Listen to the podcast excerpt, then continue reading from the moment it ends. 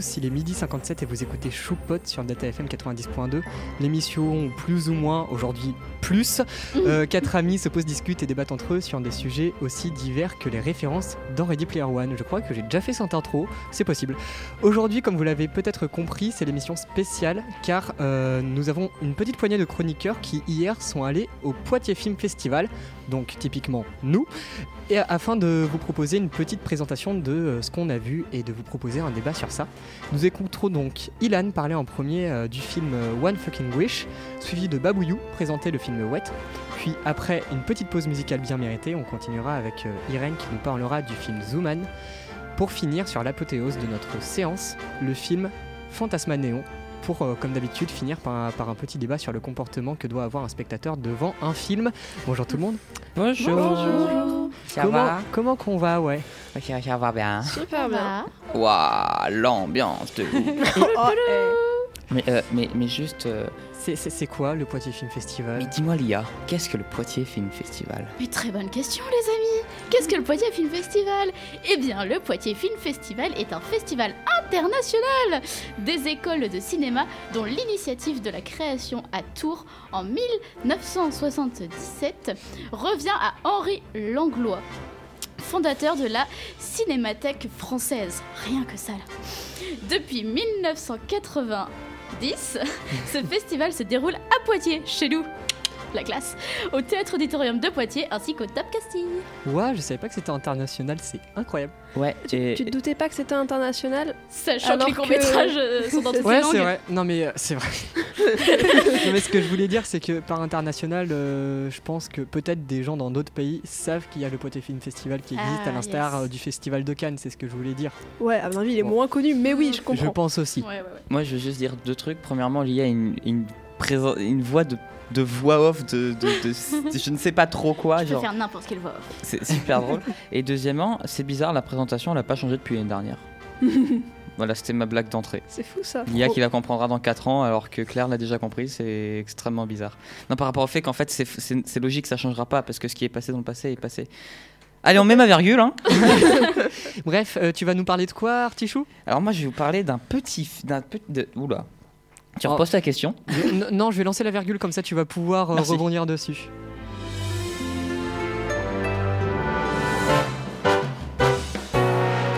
Ah mais quelle belle virgule. Bon, bienvenue à toi jeune individu fan de ma chronique. Je suis Artichou, le petit dernier des choupottes et comme chaque semaine je te présente un film, une série ou des musiques en rapport avec notre thème. Alors installe-toi confortablement, monte un peu le volume et profite de cet instant de pur kiff. Celle-là je l'ai écrit en entier cette intro, je l'ai pas copié-collé à la moitié comme d'habitude. Waouh, incroyable. Alors maintenant, il reste à choisir de laquelle des cinq œuvres du 7e art que nous avons eu la chance de regarder, je vais vous parler. Bon, alors avant de faire un choix, j'aimerais déjà vous dire que j'ai ado- adoré la majorité des courts-métrages qu'on a regardés. Je trouve qu'ils transmettaient tous de vrais messages concrets et qu'ils sont forts en émotion et très bien réalisés, à l'exception d'un petit défaut que je leur trouve à tous, c'est qu'ils étaient tous, euh, comment dire, parfois un peu trop lents, avec des longs plans fixes qui au final voulaient peut-être un peu trop poétiques, entre guillemets. Mais bon, mettons ce petit de- défaut de côté et parlons un peu plus du court métrage One Fucking Wish du réalisateur tchèque. Alors déjà qu'en français les noms je les ai pas, en anglais encore moins, mais en tchèque.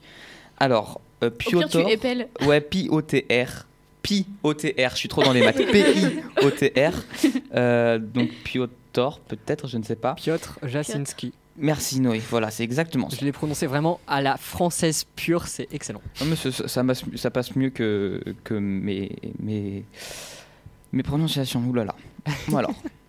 Peter, handicapé moteur, contraint à vivre assis sur son fauteuil. Pardon. Ouah, ça, non, mais aujourd'hui. Non, c'est bon, je sors de maths, de physique, c'est tout doux le loup. Je disais donc Peter, handicapé moteur, contraint à vivre assis sur son fauteuil roulant, fête ses 18 ans. Seul avec son père, il peut difficilement voir. Putain, mais c'est ouf Il peut difficilement voir pas sortir de leur petit appartement.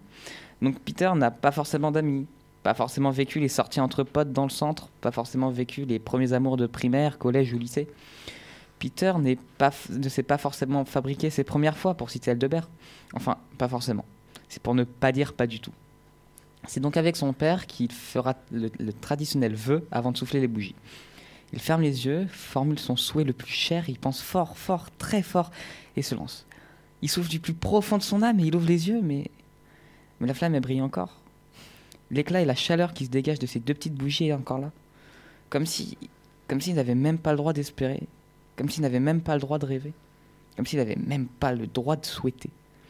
Gêné, son père lui dit de réessayer, mais c'est sans plus aucun espoir que Peter va officialiser ses 18 années sur Terre. Mais son téléphone retentit. Sa grand-mère qui l'appelle pour souhaiter un joyeux anniversaire, mais aussi lui souhaiter qu'il soit entouré de pléthore d'amis et que les filles se lèvent devant lui. Je vous laisse imaginer son ressenti face à ces quelques mots.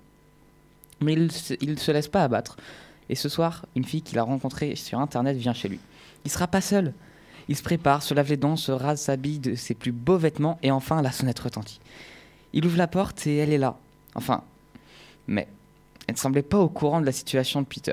Mais c'est pas grave. Elle entre quand même et ils, se passent la, soirée ensemble dans la chambre de Peter. Ça rigole, ça joue, ça se donne des petits défis sur des actions vérité. L'invité de notre jeune adulte va même essayer son fauteuil. Tout est parfait et, et Peter il sourit. Il est heureux. C'est la délivrance après ces années à traduire ses amphiques en espoir. Et c'est dans un moment de calme que Peter va devoir répondre à une question posée par sa nouvelle amie. Pourquoi on ne voit pas ton fauteuil sur tes photos? Et c'est sur ces paroles que Peter décrochera son tout premier baiser. Il commence à fabriquer ses premières fois, même sa première première fois. Et c'est dans l'euphorie de la situation qu'il voudra en bâtir plusieurs autres. Plusieurs autres, dont la première fois. Mais elle le repousse, mais il réessaye. Elle s'oppose encore une fois, il l'abandonne pas, essaye de forcer son consentement. Il lui dit ou lui crie C'est parce que je suis infirme, c'est ça? Mais c'est trop, c'est bien trop. Et la première claque est partie. Une claque remplie de gâteaux, mais la première claque quand même. Sa nouvelle amie vient de partir, sa belle soirée vient de s'effondrer, son esquisse de bonheur est effacée. Et même ses souhaits se sont envolés. Tout est parti, mais la colère, elle est bien là. Elle grandit, elle prend de la place de plus en plus, de plus en plus, et il faut que ça sorte. Et c'est entraîné par la haine que Peter se hisse à sa fenêtre et hurle, et hurle à qui veut bien l'entendre Allez tous vous faire foutre. Bon, maintenant que j'ai résumé assez rapidement l'histoire, j'aimerais vous parler de mon ressenti. Et j'invite qui le veut à, rejoindre, se, à se joindre à mon débat et de mes pensées. Premièrement, ce court-métrage m'a beaucoup touché pour une raison qui m'est personnelle. Ma mère travaille avec une jeune enfant myopathe. Donc, pour ceux qui ne savent pas ce que c'est la myopathie, c'est une maladie génétique provoquant une dégénérescence progressive de l'ensemble des muscles de l'organisme. Bon, en d'autres termes, les personnes atteintes ne peuvent pas contracter leurs muscles, enfin, de moins en moins au cours du temps. Et donc, j'ai pas arrêté de penser à elle tout au long du visionnage. Est-ce qu'elle peut penser ressentir quand elle nous voit, nous, valides à la vie normale Et deuxièmement, Peter a fait une énorme erreur. Ne pas respecter le consentement est une faute qui, si elle ne l'est pas, frôle la limite de l'impardonnable mais je ne peux pas m'empêcher de, de me mettre à sa place et de comprendre sa détresse. Attention, sa détresse et non son acte. Je défends pas du tout ce geste, mais je comprends la détresse et le trop plein qu'il a pu ressentir. Après, une autre vision qui est aussi possible, c'est que, en effet, on pourrait aussi remettre en question l'explication que Peter a et la réaction qu'il a. Il dit que c'est parce qu'il est infirme. Mais on l'a vu tout au long de l'histoire, l'handicap de Peter n'a jamais été un problème pour elle. Donc axer la raison du refus euh, sur cet aspect est discutable. Mais mon avis, je pense pas qu'on pourrait entièrement considérer cet avis et cette vision parce que juste on vit pas la situation de Peter ou de, quelqu'un d'handicapé. Voilà. C'était très rapide. Voilà. et, pourtant, le but du film, c'est d'essayer de nous faire prendre conscience de, la sensation que ça peut avoir, de la sensation de ce, de ce genre de vie. Ouais, mais on peut pas prendre conscience entièrement de tout parce que juste on le vit oui, pas. Oui, même, mais en tout cas, ce que je veux dire par là, c'est que euh, c'est génial avec le cinéma, c'est que ça peut essayer de, de, nous faire mettre à la place de certaines personnes et donc euh, de, de comprendre certaines situations. Bien sûr qu'on ne les vit pas, bien sûr qu'on saura jamais exactement ce que ça fait, mais c'est là toute la magie de l'art, c'est d'essayer de nous faire nous évader dans quelque chose d'autre. T'es sûr de vouloir repartir sur l'art? Ah non, mais euh, je suis sûr qu'on a le potentiel de, le refaire une troisième fois et de dire encore une fois autre chose pour revenir. On l'a pas fait deux fois, on l'a fait qu'une fois. Non, on l'a fait deux fois. On l'a fait deux fois. on a eu un mini débat dessus. Ah l'art et Monsieur Barotin. Ah bah, oh. j'aimerais bien, j'aimerais bien. non mais donc voilà, c'était euh, le petit One Fucking Wish. Donc euh, j'en ai parlé très rapidement, mais je l'ai adoré, juste justement ce fait qu'on qu'on voit la vie d'une personne euh, handicapée moteur et de tout ce qu'elle peut ressentir, c'est magnifique. Moi j'ai bien aimé ce film aussi de par sa construction qui est assez vraiment. elle- elle- elle- je la trouve, elle est si simple, mais si bien maîtrisée. On, on passe par tellement d'étapes de façon si fluide que finalement. C'est rapide, ça- mais pas trop. Exactement. On, on a l'impression que ça dure euh, pas longtemps, alors que ça dure quand même un certain temps. Je connais pas. 13 ex- minutes. Ouais, voilà, 13 minutes, euh, c'est, c'est- ça commence à être un, un vrai court métrage et pas un, un- un très court métrage. ça, ça se dit vraiment très court métrage. Et, euh, et donc, ce que je veux dire par là, c'est que même si l'histoire aurait duré des heures, je pense qu'avec ce talent de construction, ce talent de fluidité, on les aurait pas senti passer les deux heures. Je suis Ouais. d'accord. Parce que sincèrement, c'est comme si le temps il s'était suspendu pendant un instant et que euh, finalement les 13 minutes, je savais pas si c'était 13, 1, 40, euh, 50, 60, 70, pareil. etc. Enfin, J'en avais aucune idée parce que j'étais dans l'histoire, j'étais dans le court métrage, j'étais presque dans la peau de ce personnage qui était- Complètement qui était train- absorbé. Ouais, C'est Mhm. ça. Et Moi, c'est celui qui m'a le plus touché. Mais donc, juste pour euh, quelques petits détails techniques, c'est fait par la Film and TV School of the Academy of Performing Arts de Prague en République tchèque, du coup. Voilà, j'ai juste besoin de le préciser. Et euh, c'est tout pour moi. Moi, j'ai beaucoup aimé. Voilà, je vous fais des bisous. Merci beaucoup. Malheureusement, on va devoir te dire au revoir à un moment dans l'émission. Ah tu, oui. tu- tu vas devoir partir. Bon, J'ai mes obligations. pour l'instant, tu restes un petit peu pour écouter la Ah, chronique. je euh, propose quelque chose avant. Ouais. Du coup, on l'a pas vraiment fait, mais j'aime, enfin, j'aimerais bien avoir chacun un avis rapide sur, euh, de, de, de, ça peut être sur la chronique Dylan ou ça Ouais. peut être sur le film en général de tout, enfin, de tous nos chroniqueurs ici présents. Rapidement, vu qu'on est nombreux. Oui, Oui. rapi- rapidement. Euh, je l'ai trouvé très émouvant et très désespéré. Et j'avais un peu. Enfin, j'avais. Comment dire Énormément de peine et pas beaucoup d'espoir pour. C'est c'est horrible de dire ça comme ça, mais pas beaucoup d'espoir euh, pour, pour lui, quoi. Il m'a fait beaucoup de peine et j'ai vraiment été agrippée à cette peine-là. Et voilà. Irène? Euh, moi aussi, euh, je trouvais ça triste, surtout qu'au début, il, il est tout seul pour son anniversaire. Genre, il y a vraiment personne, donc on voit vraiment qu'il a pas du tout d'amis. Et qu'après, euh, au début, ça se passe bien avec euh, la fille et que ça finisse mal. Bon, c'est un peu de sa faute aussi. hein. mais mais euh, voilà, oui, c'est vrai que c'était assez touchant. Mais son père était un peu bizarre. euh. Ah, Je pense en qu'il fait, essayait C'est un de. papa c'est- poule parce son- que ce qu'il un.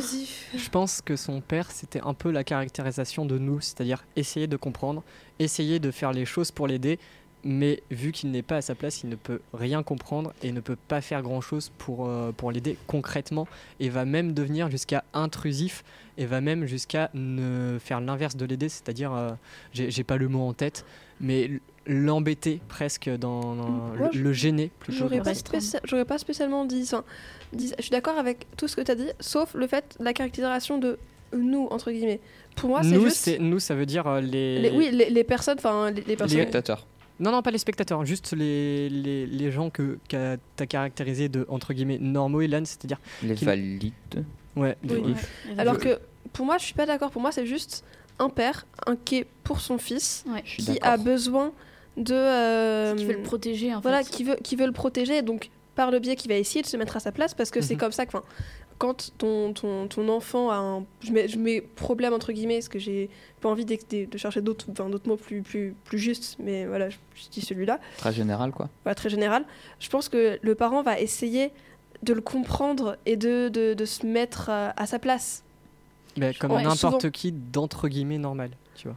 Ah, moi, je pense mais c'est- plus la, une la notion de normalité, c'est. Non, là, je pense Ouais. que la En relation fait, entre le père oui, et le la, fils, la- notion de normalité n'est pas n'est absolument pas exacte. C'est on n'a pas vraiment préparé ce mini débat, donc on n'a pas de réels mots pour le caractériser. Donc évidemment, euh, les mots ne sont pas du tout péjoratifs quand on les dit tels quels. Je préfère euh, qu'on Mais moi, qu'on- qu'on le dise clairement. Moi, je pense qu'entre le père et le fils, il n'y a aucun rapport euh, au fait euh, qu'il est, qu'il est en fauteuil. Enfin, moi, je pense que c'est vraiment une réaction de Mais père, de, de- de père aimant, de, père- de papa poule, qui est amplifié par son état, mais parce que je pense que c'est vraiment un père qui veut le protéger et qui voudrait en fait prendre sa souffrance à sa place ou vraiment le mettre dans une coquille pour pas qu'il souffre et Pourtant, le le- protéger de tout en fait. Je pense suis que Là, avec ça. là, tu dis qu'il n'y a pas de notion de fauteuil, mais pourtant c'est super important dans l'histoire parce que c'est Bah, cet c'est élément. important dans l'histoire, mais comme le serait n'importe quel problème Ouais, qu'un autre, qu'un autre enfant aurait Oui, pu oui, avoir. je suis d'accord. Il aide Comme- au même titre qu'il aurait un problème. n'importe quel autre Problème. Non, pas n'importe quel autre enfant, mais n'importe quel autre problème. Mhm. Le problème, ça aurait, été, ça aurait été qu'il soit pas en fauteuil, ça aurait été une autre chose. Je soit, pas d'idée là. timide.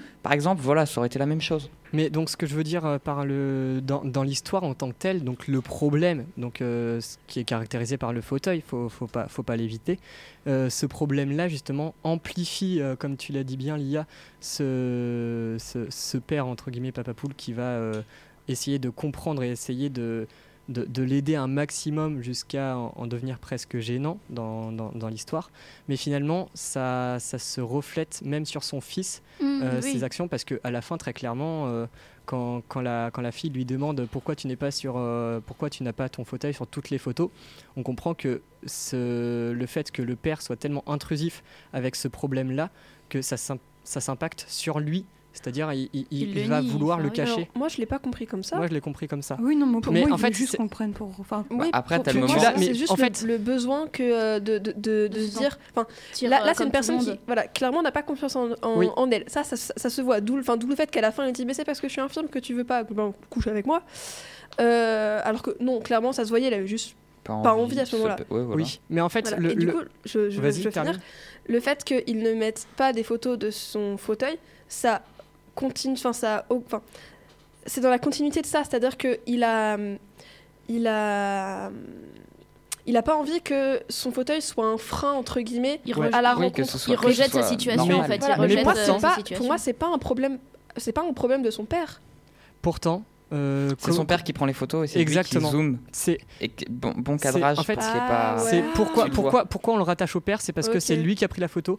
Et donc, euh, le, le fils a fait le choix de mettre cette photo-là où on ne voit pas le fauteuil euh, sur son téléphone. Donc, ce qui veut dire que finalement, la mentalité de son père qui a pris la photo se, Ouais, bon, après, s'impacte euh, sur le fils. En... Ça, c'est une analyse possible. On n'aura jamais le fin l'histoire, Oui. qu'on n'aura pas le réalisateur en face. oui. oui, Parce évidemment. qu'on n'a pas aussi même- le avant, le après. C'est-à-dire que moi, instinctivement, j'aurais pu te dire aussi que euh, le- 42. Le, le- le fils, le fils, ait pu lui dire euh, non. Enfin, le, le père a pris une photo avec euh, le, le le fauteuil. Il lui a dit non, je veux pas qu'on voit le fauteuil. Tu vois, le fils aurait pu dire ça aussi. Ou ça alors prendre été, une mais- photo mais ça normale. aurait été une histoire différente. C'est-à-dire, Bah, euh, c'est ça, sauf que- l'histoire aurait, été différente. Sauf que là, on sait pas ce qui s'est passé avant. Ok, on voit le père prendre une photo du coup euh, de mode photo d'anniversaire où on voit pas le fauteuil. Je crois c'est ça? Exactement, c'est-à-dire Voilà. il, il demande, on, on le voit prendre le téléphone et il demande au fils de, de sourire pour prendre la photo et donc c'est le père qui fait le cadrage. Voilà. Sauf que peut-être que avant le film, euh, le, enfin avant ce passage-là, je vais à l'instant T. euh, À l'instant T égale Alors, 0. exactement. Je, je- bah, je- je peux venir. Ouais. Euh, J'allais dire, je préchote ce que tu vas dire. bah, tu sais ce que je veux dire. Enfin, c'est assez, c'est assez prévisible, mais voilà, peut-être que la, la- à- avant ce qui s'est passé, le, le fils lui a demandé non, mais je veux pas qu'on voit mon fauteuil sur les photos. tu Sauf vois. que quelque chose qui est très important dans le cinéma, tout ce qui est montré a une importance et tout ce qui n'est pas montré n'a aucune importance. Ce qui veut dire que si, c'est- si, si ça avait été montré, ça aurait eu une importance, mais ça n'est pas montré, donc ça n'a pas d'importance sur l'histoire, donc ce n'est pas le message que veut faire passer l'auteur. Sauf que, sauf que chacun a son interprétation. Évidemment, Le, le, le, je, je, non, je, je finis. Tu, tu Ah pas- C'était juste une question, euh, une question, grave. Bah, tu, tu la poseras, ah, tu me la poseras après. Mais euh, on va partir sur un débat sur le cinéma.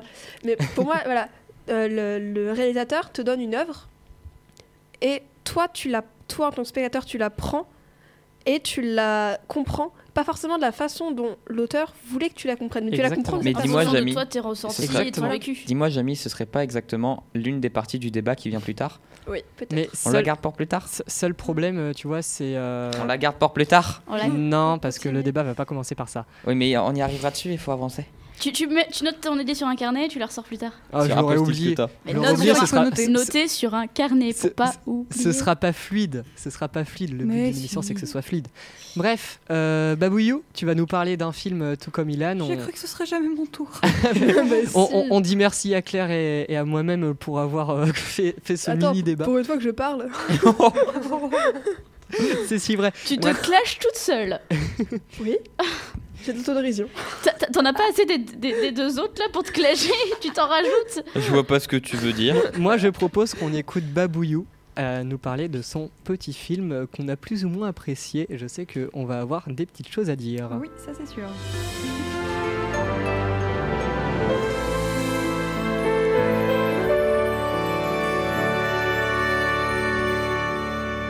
Je suis trop fan de, de mon de mon de, Virgule. de ma virgule.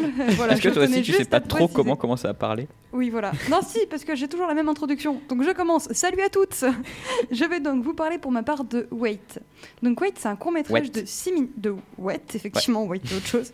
Un court-métrage. c'est- Wait, c'est un court-métrage de 6 minutes. Donc est-ce qu'on peut parler de très court-métrage dans ce cas-là? Oui. Ah, bah du coup, c'est un très court-métrage de 6 minutes réalisé par Marianne Bergenot, Mélina Mendon, Lauriane Monpère. Chloé, pourquoi tu rigoles? Mon père. Chloé Paybrune, Peyrebrune, bon, j'ai pas les prononciations non plus, et Elvira Tossac. Voilà, c'est fini. Son mystérieux syno- synopsis nous dit ceci. Au royaume de la chair douce et appétissante, le rêve vaporeux d'une femme dans laquelle effleure son affection pour son masseur. Waouh. Moi, je trouve que franchement, il est où J'aime beaucoup ce. Il, il résume très bien. Il résume parfaitement. Mais je trouve en même temps que c'est ça correspond pas à l'ambiance. Ah si, moi, ça Ah, fait Bah, c'est ça- J'ai une, petite question pour vous pour vous lancer sur un micro-débat à la fin de ma chronique.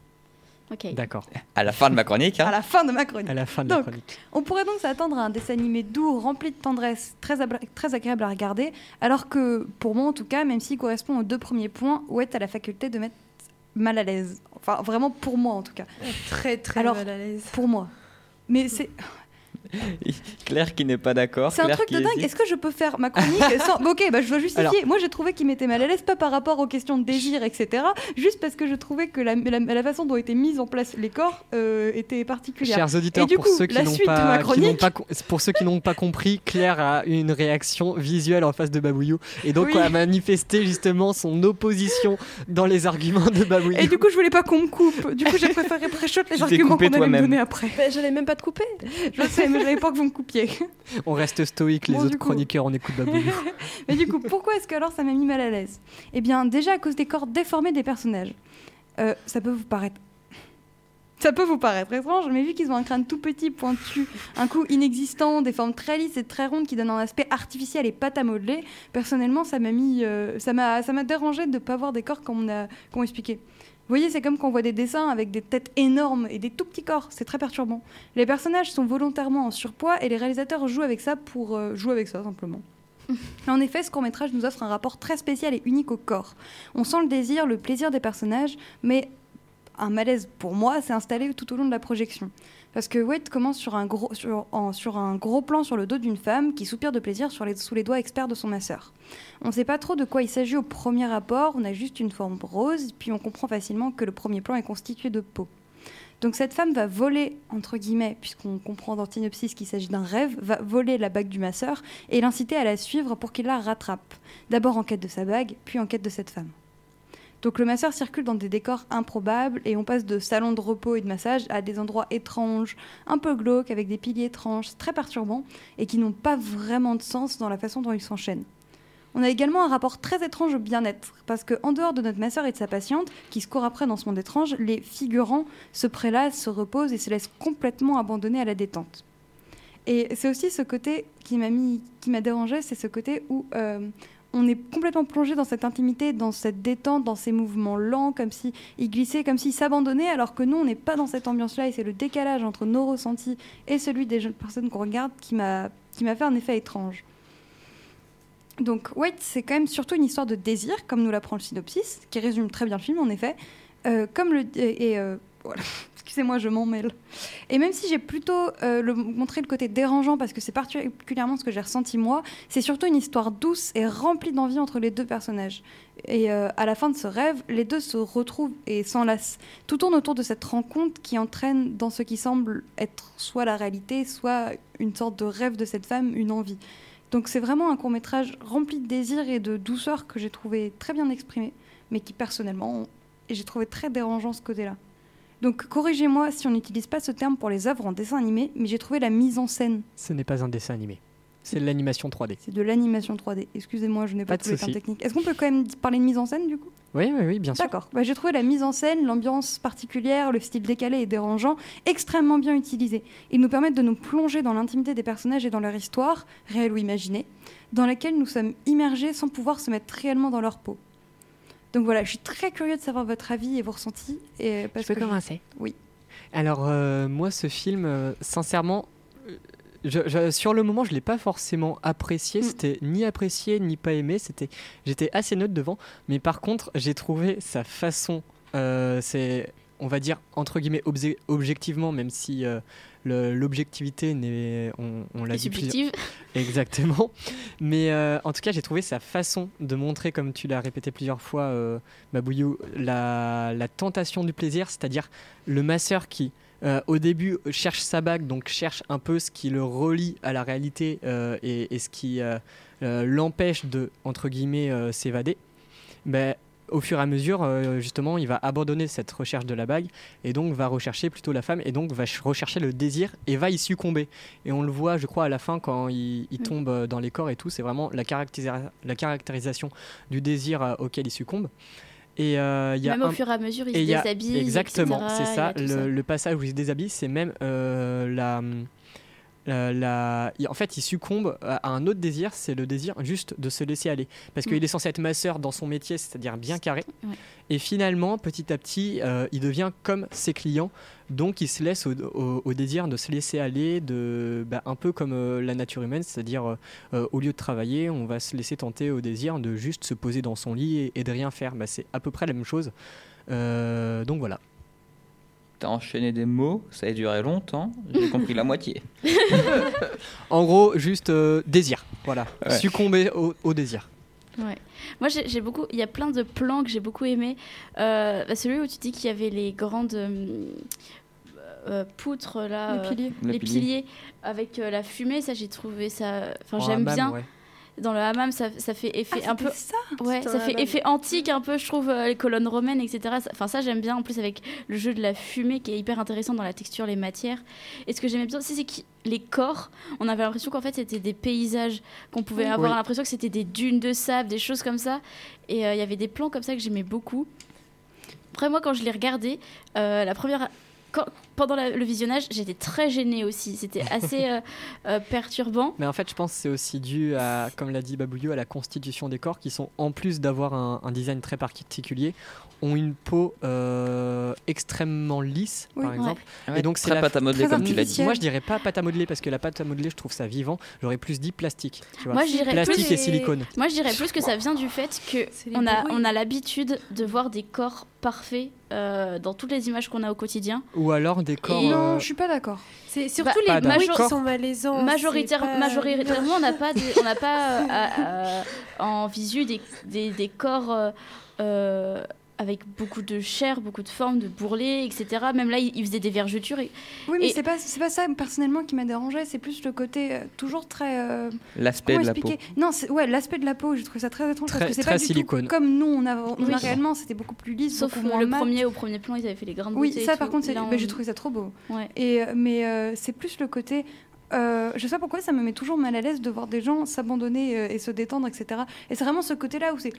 Mais ça m'a. J'avais l'impression que les ça. corps fondaient. Je sais pas, vous voyez ce que je veux dire? Je suis totalement Et c'est un d'accord. truc qui peut me donner la même impression dans des Alors- films, mais c'est que là, le côté dessin. Je sais pas, je sais pas vous, ça m'a fait. impression. Ça m'a fait penser un peu à Mais en Wally. fait, on la remet pas en question, on parle Oui. juste de nous. Ça ça m'a un peu fait penser à Wally ce truc, c'est-à-dire que Ouais. euh, Wally, euh, des, des humains ont quitté la Terre pour aller euh, dans l'espace euh, à cause des problèmes euh, terrestres, et donc euh, ils vivent toute la journée allongés sur un banc qui les emmène euh, un peu partout, et ils boivent euh, des, des repas qui sont euh, liquéfiés, donc c'est-à-dire ils font aucune activité sportive. Donc finalement leur morphologie change pour euh, pour avoir des toutes petites jambes, des très grosses têtes, euh, des, une, une corpulence énorme. Et donc finalement, j'ai retrouvé un peu de ça dans ce court métrage qui parle probablement aussi de, de la non-activité la non-activité et de se laisser aller dans l'inverse du surmenage. Vous voyez, le sur-laisser aller. Ouais. Alors, du coup, moi, là, j'ai envie de, de- de- de donner mon avis un peu inverse, dans le sens où je pense que je vais avoir beaucoup de- d'avis inverses. Désolé, je t'ai coupé un peu, Lia. Va continuer, je reprendrai après. Où en fait, moi, ça m'a pas tellement euh, gêné. J'ai trouvé ça Moi non plus. étrange, dans le sens où, là-dessus, je suis d'accord avec vous. Où, euh, mais c'est Mais c'est un peu de l'abstraction aussi. Bah, c'est ça, c'est qu'en fait, moi, le ce truc que j'ai trouvé enfin, étrange, c'est euh, tout ce qui est enfin, enchaînement de plans, de, de, de, de formes qui se. Qui se qui se, enfin, qui, de formes qui se déforment, qui changent, qui se mélangent. Ça, j'ai enfin, adoré. De toute façon, visuellement, j'ai beaucoup, je l'ai beaucoup aimé. Et euh, j'ai juste trouvé ça étrange. Je me dans mon cerveau, je me suis dit, mais qu'est-ce qu'il a fumé Enfin, qu'est-ce qu'ils ont fumé ensemble pour, prouver, pour, pour créer un truc comme ça? Et, euh, Généralement, c'est des hérissons. Ou la ouais. moquette. Ou la moquette, ou les deux. Des hérissons à la moquette. Ou de la moquette au hérisson. Et euh, par contre, j'ai pas. Ça m'a poil de hérisson. la moquette en poil de part hérisson. Par contre, ça m'a pas gêné ou, ou j'ai pas ressenti un sentiment de malaise plus que ça. Parce que. euh, Et toi, t'étais très focalisée sur la musicalité. oui, et c'est ça, c'est ce, que, c'est, ce que, c'est ce que je voulais en venir aussi, j'ai un peu oublié, mais c'est ce que je voulais dire. Je trouvais que ce film était très musical entre la, la, l'anneau qui roule et qui fait des ding ding ding, et donc où. euh, Donc du coup, on suit un peu le ding ding ding à chaque fois qu'on revoit l'anneau. Et pareil, la, musicalité, le son de, l'eau, des, clapotis, le soin. Et moi, mes oreilles ont particulièrement aimé ce court métrage. Alors, est-ce que je peux intervenir Vas-y.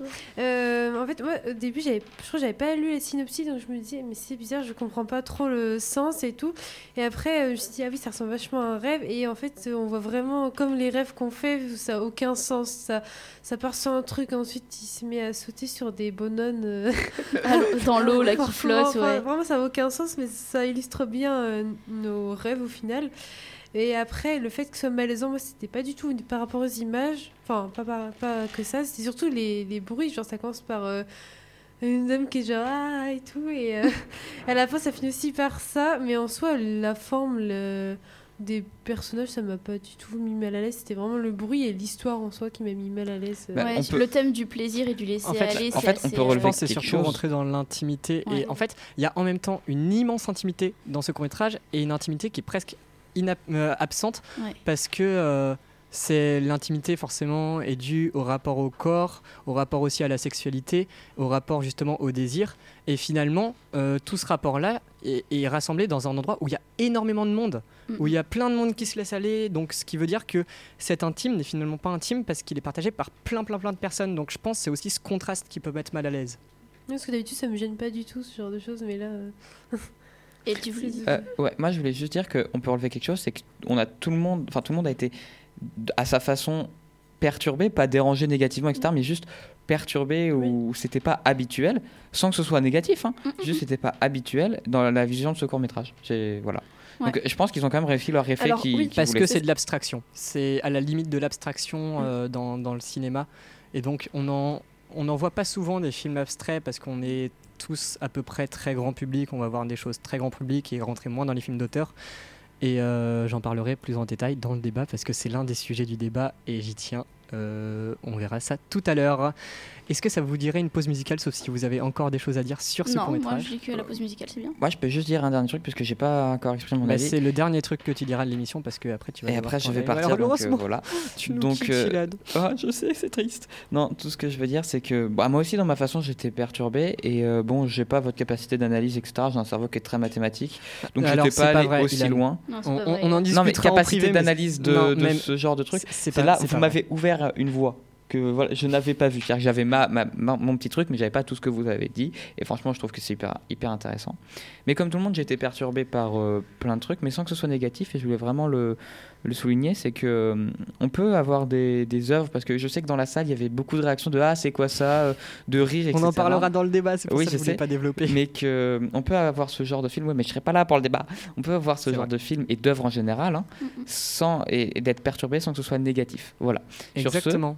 Et ça fait toujours Être du bien d'être dérangé parce que ça nous, ouvre, ça nous ouvre un nouveau regard ou un nouveau champ de possibilités Exactement, quand on est il faut dérangé. sortir de sa zone de confort. Ouais. Voilà. Merci beaucoup pour. Et je vous euh, dis bisous, petit bisous. débat. Bisous. Bisous. Euh, je vais te laisser partir durant la pause musicale qui va être en lien avec notre dernière chronique du jour. Mais avant ça, euh, il y aura encore euh, la chronique de Irène et de Lia à écouter. On se dit à dans exactement 4 minutes 41. À tout à l'heure. Salut.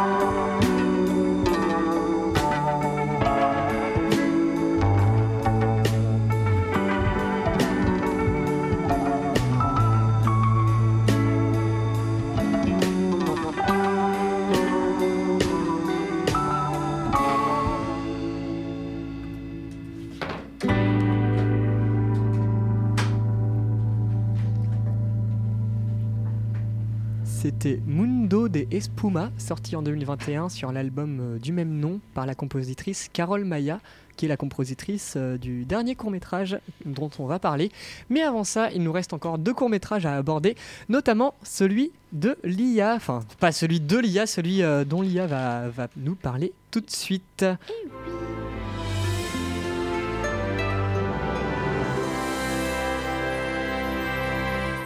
Comment ça, j'ai pas ma propre virgule Scandale Mais tu, tu- tu n'es pas une choupotte, voyons. Je vois pas le rapport. Mais moi non plus, je n'ai même pas ma propre virgule. Oh, oh, mon pauvre. Va falloir que tu t'en crées une. Non, mais j'en ai déjà une depuis l'année dernière euh, sur mes, mes chroniques euh, du tricotin, si jamais vous avez la référence. Bref, tu vas nous parler de quoi, Eh madame? oui, moi je vais vous parler euh, d'un film qui s'appelle Ramboy. Donc euh, bonjour mesdames, messieurs et les autres. Je suis ravie de, retrouver les auditeurs de Delta FM pour cette émission spéciale sur le Poitiers Film Festival que j'ai présenté un peu plus tôt dans l'émission. Donc hier, soit le mardi 29 novembre 2022, nous, l'équipe, nous sommes allés au Poitiers Film Festival, tels des aventuriers dans la jungle, pour voir 5 courts-métrages. Et oui, 5 courts-métrages en version originale, suivi d'une rencontre avec le réalisateur de l'un d'entre eux. Mais cette partie, je la laisse à mes coéquipiers qui sont concernés. Moi, je vais vous parler du premier court-métrage que nous avons vu, qui est Ramboy.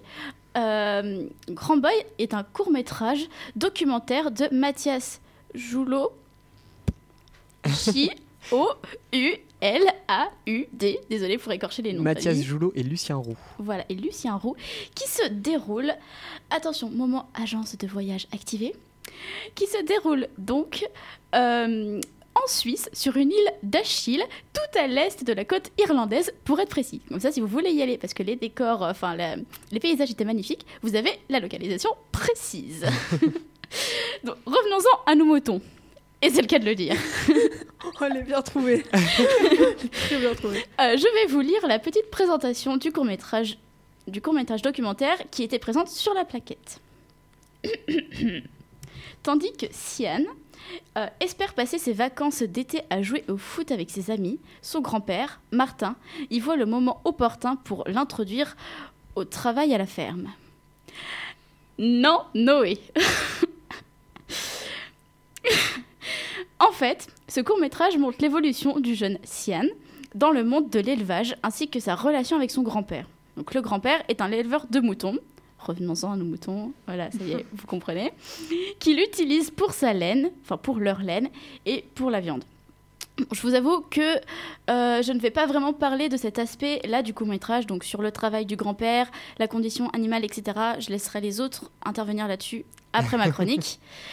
Euh, moi, je préfère euh, donc laisser les autres en parler et moi, je vais plutôt euh, me pencher sur la dimension générationnelle et d'amour universel de ce court métrage.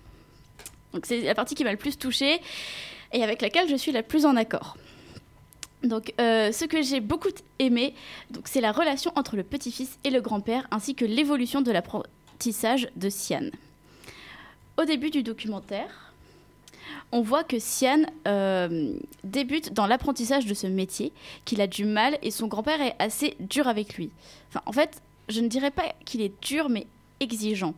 Il lui montre comment faire, il lui explique. Sian euh, n'y arrive pas tout de suite, a du mal, mais il persévère. Il veut, le grand-père veut euh, que son petit-fils apprenne correctement et qu'il soit rigoureux. Pour moi, le sujet ici est la transmission de savoir et le partage intergénérationnel. On y voit l'envie et le plaisir des deux générations de partager un moment ensemble et d'apprendre l'un de l'autre, même si le grand-père veut pas l'avouer. Euh, et même les fois où le grand-père de Sian peut être strict avec lui, on voit toujours le plaisir, la fierté et l'amour pour son petit-fils dans ses yeux. Et ça, je trouve ça magnifique. Il y a eu beaucoup de plans euh, très rapprochés dans ce film, et les plans, du coup, euh, sur le visage du grand-père, on voyait tout l'émerveillement devant euh, l'apprentissage de son petit-fils, toute la fierté et tout l'amour qu'il pouvait éprouver pour lui. Je trouve ça magnifique d'avoir réussi à faire paraître cette fierté et cet amour donc d'un grand-père. À la fin euh, du court métrage, on voit Sian réaliser les gestes que son grand-père lui a appris et il le fait seul et parfaitement. À présent, il y arrive. Même le chien s'est mis à lui obéir. Voir cette évolution et l'acquisition d'un savoir-faire en perdition qui est traditionnellement transmis de génération en génération est très touchant. Donc si je ne devais retenir qu'une chose, c'est bien cette relation entre un grand-père et son petit-fils, ainsi que la fierté lisible et débordante dans les yeux d'un grand-père. Il est vrai que c'est l'un des thèmes euh, le plus abordés de, ce court métrage, la relation entre les deux. Et comme tu l'as dit, euh, le côté intergénérationnel.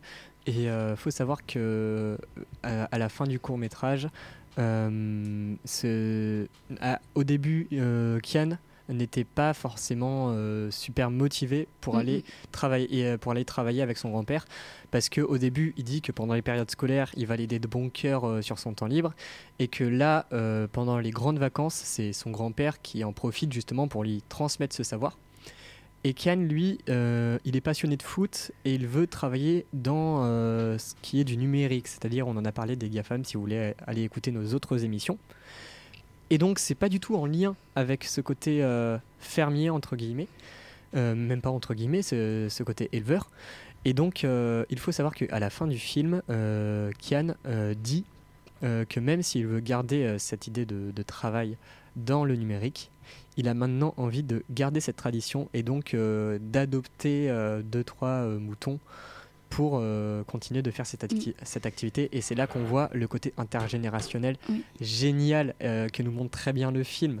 Et même Et Dans- plusieurs fois, il parle de son grand-père, de, Et- les- de euh, comment son grand-père a été élevé, du regard que son grand-père a sur lui, de leur relation. Il disait Et- justement que son grand-père avait eu une éduca- éducation un peu dure, donc euh, enfin un peu dure, enfin une éducation d'époque. Et donc lui, il- exactement. Il- Et je trouve ça très beau, euh, du coup, le- le- le- les paroles qu'il peut avoir envers son grand-père euh, dans ce court-métrage en voix off. Il y, a, y y un plan qui m'avait euh, particulièrement marqué, c'était à la, à la toute fin euh, sur la plage, Oui. quand il y a le plan euh, resserré sur, euh, sur euh, le, le visage du grand-père et que euh, on a tellement l'habitude de le voir stoïque que là il, il était très clairement genre stoïque avec euh, un visage euh, presque décomposé entre guillemets, c'est-à-dire Mhm. il n'avait aucune expression, mais avec ce plan, on, on voyait tellement de fierté dans ses yeux, c'était assez incroyable. J'ai trouvé les, les, les plans magnifiques. La technique, euh, vu que c'était un documentaire, la, la technique cinématographique était un peu en deçà de, de ce qu'on aurait pu attendre d'un film de, de cette qualité, j'ai trouvé, parce que parfois les plans étaient vraiment sous-exposés. On, on avait peine à y voir, surtout avec euh, une ampoule qui n'est pas forcément euh, toute neuve dans la salle de cinéma. Mais même avec ça, euh, ça nous rapproche de l'authenticité Mm, mm, mm. de, de- de cette histoire. Et euh, sincèrement, j'ai- été beaucoup touché par, par, ce, par ce documentaire. Seulement, il y a un, un petit sujet qui fâche. Je sens que Claire va avoir des choses à dire. Je sens que. Babouillou va avoir des choses à dire. C'est le traitement des animaux. Parce que oui, un éleveur traite ses animaux, même dans le plus grand respect. Il va quand même y avoir une certaine soumission des animaux. Et je te laisse en parler, Claire, toi qui veux réagir là-dessus. C'est ça, où euh, globalement on redébriefait à la fin, donc, euh, du- quand on est sorti de la salle de, de cinéma. Et donc on redébriefait notamment de ce, de, ce, de ce court-métrage-là, où moi vraiment je disais que, euh, limite, ce, court-métrage m'a plus dérangé que celui où on parlait tout à l'heure, donc euh, Babiou a fait la présentation de Wet.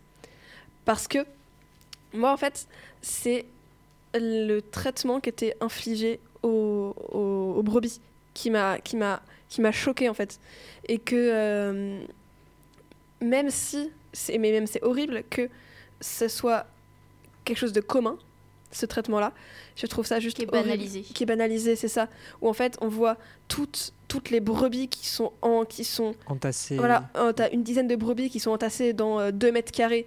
Franchement, 2 mètres carrés, c'est petit pour une dizaine de brebis. Euh, quand elles doivent dormir, parce qu'en en soi, euh, le, le- enfin, sont le- la le plupart du matin, temps. voilà, elles sont, elles sont souvent dehors. Voilà, on va pas se mentir, ça c'était chouette. C'était agréable de voir les brebis gambader comme ça, oui, Euh, dans, dans l'herbe, dans les, dans, les, dans les montagnes, dans les prairies. Tu peux refaire Gambadé oui avec le petit bonbon Rediffusion YouTube, regardez tout de suite, c'est incroyable. Mais euh, voilà, c'est ça, c'est- je trouve très vraiment. Ça ça m'a vraiment touché le fait que, euh, bah, pareil, elle, elle devait. Enfin, il y a un plan où elles mangeaient, elles avaient. Bah, dans, enfin, comme dans, dans, des, dans les granges, comme ça, ou euh, je sais pas si c'était des granges, mais où vraiment elles avaient la tête dans- entre des barreaux et elles devaient manger euh, des, des granulés qu'on leur donnait.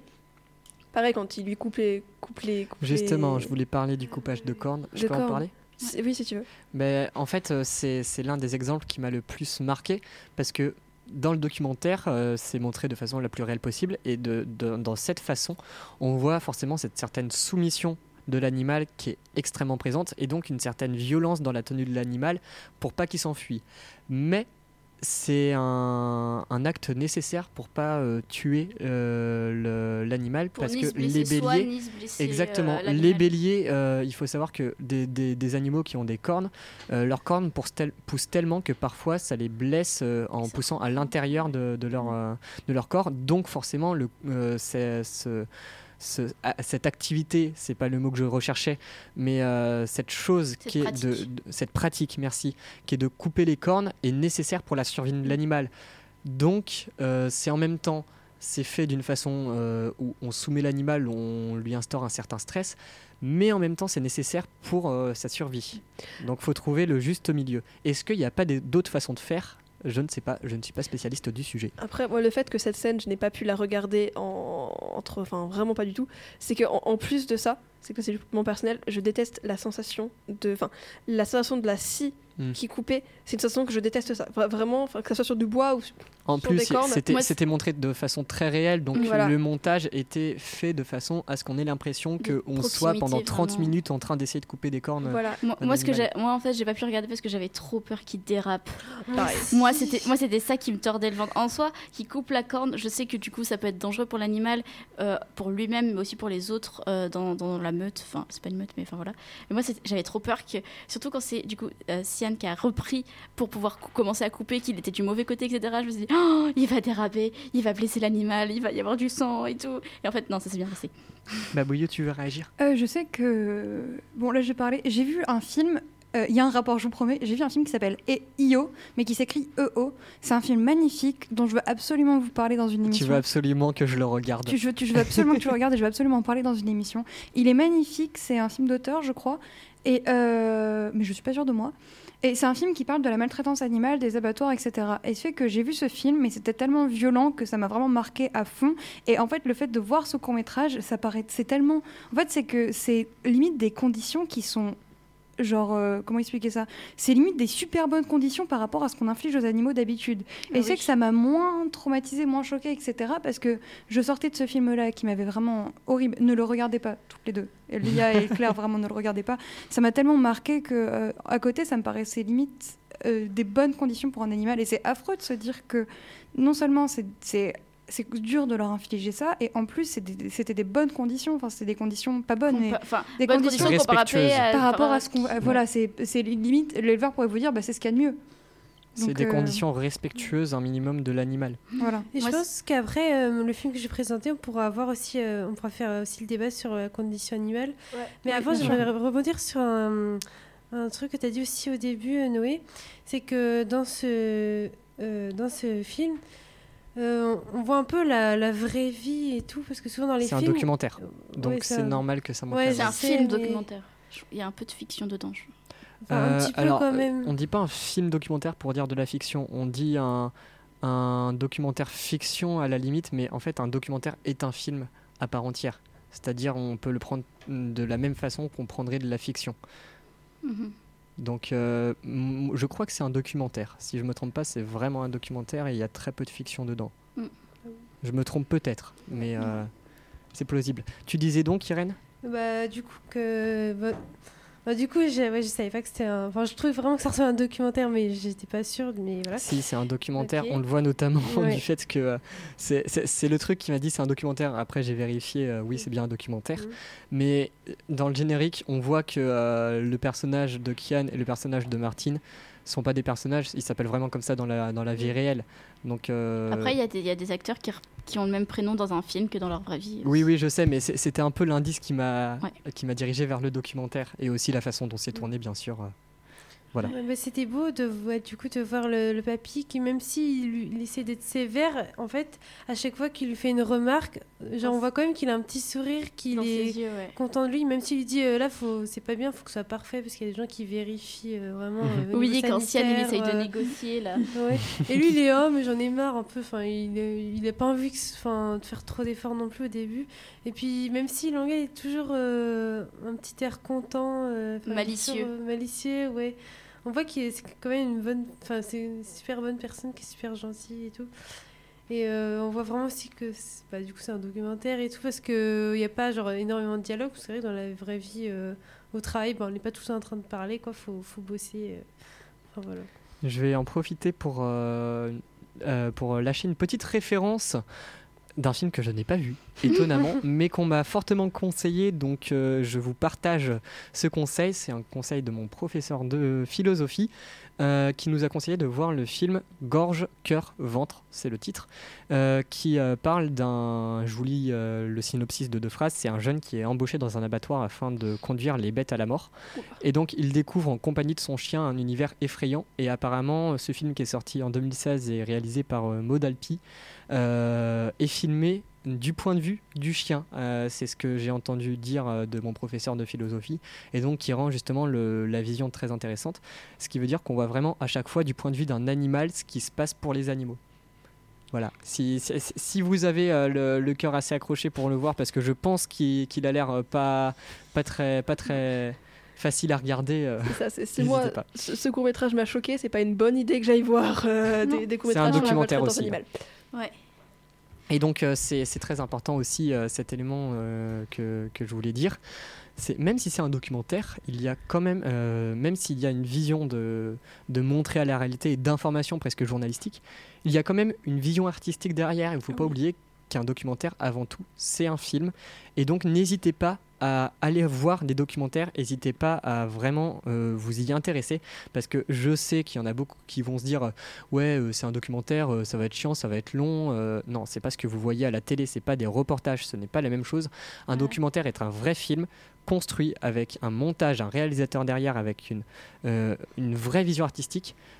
Et donc forcément, ils, ils vont, ils vont essayer de capter l'auditeur et de ne pas faire en sorte qu'il s'endorme devant. Voilà, ça va pas être euh, Donc- une demi, ça va pas être une heure de film sur la vie d'un lama euh, dans les Alpes, euh, Ouais, etc. Non, mais ils, pe- ils- ils peuvent très bien faire une heure de film sur la vie d'un lama dans les Alpes. Mais euh, peu importe le sujet, on, on peut arriver à faire des choses magnifiques. Mais c'est juste que faut, faut vraiment pas se dire oui, je vais, je vais m'embêter dedans. Non, allez-y. Même si c'est juste pour vous divertir, il y a il y a aucun problème. Des documentaires, c'est comme un film de fiction. Moi, je prends la chose comme, euh, comme elle est euh, dans l'autre. D'ailleurs, euh, l'année dernière, donc au Poitiers Film Festival également, on avait Ah, vu un, documentaire aussi, euh, donc adolescente, qui est passé à la télé il y a quelques semaines. Euh, je sais plus sur quelle chaîne, mais qui est passé à la télé Je vous et je vous le conseille. Et je vous conseille aussi d'écouter l'émission de l'année dernière Oui. où on en parle, un documentaire qui est absolument génial, vraiment, allez le voir. L'année dernière, c'était pas une émission choupote, c'était une émission spéciale Ouais. euh, Poitiers, Film Festi- Poitiers Film Festival qu'on avait enregistrée là-bas. Ouais, en direct euh, avec les enceintes qui retransmettaient en direct dans le lieu. C'était fou. Et j'avais, euh, on, on avait, en- oups, j'avais aussi utilisé euh, d'autres, euh, on avait utilisé d'autres euh, jingles et virgules que j'ai encore sur le PC. Et c'est toi qui les avais créés? Ouais. Oh, faudra que tu le fasses réécouter. cette- cette- cette- Tu te poses jour, encore la jour, question de si c'est Noé qui crée les jingles et les virgules qu'il utilise. Non, mais oui. tu te poses encore eh, la question de si c'est Noé qui crée les musiques qu'il utilise. Oui, bon, eh, voilà. Moi, je vous propose une chose, une chose, c'est qu'on écoute Irène nous parler du prochain film euh, et de la condition animale. euh, tu vas nous détailler ça en détail. C'est un pléonasme, allez, on y va.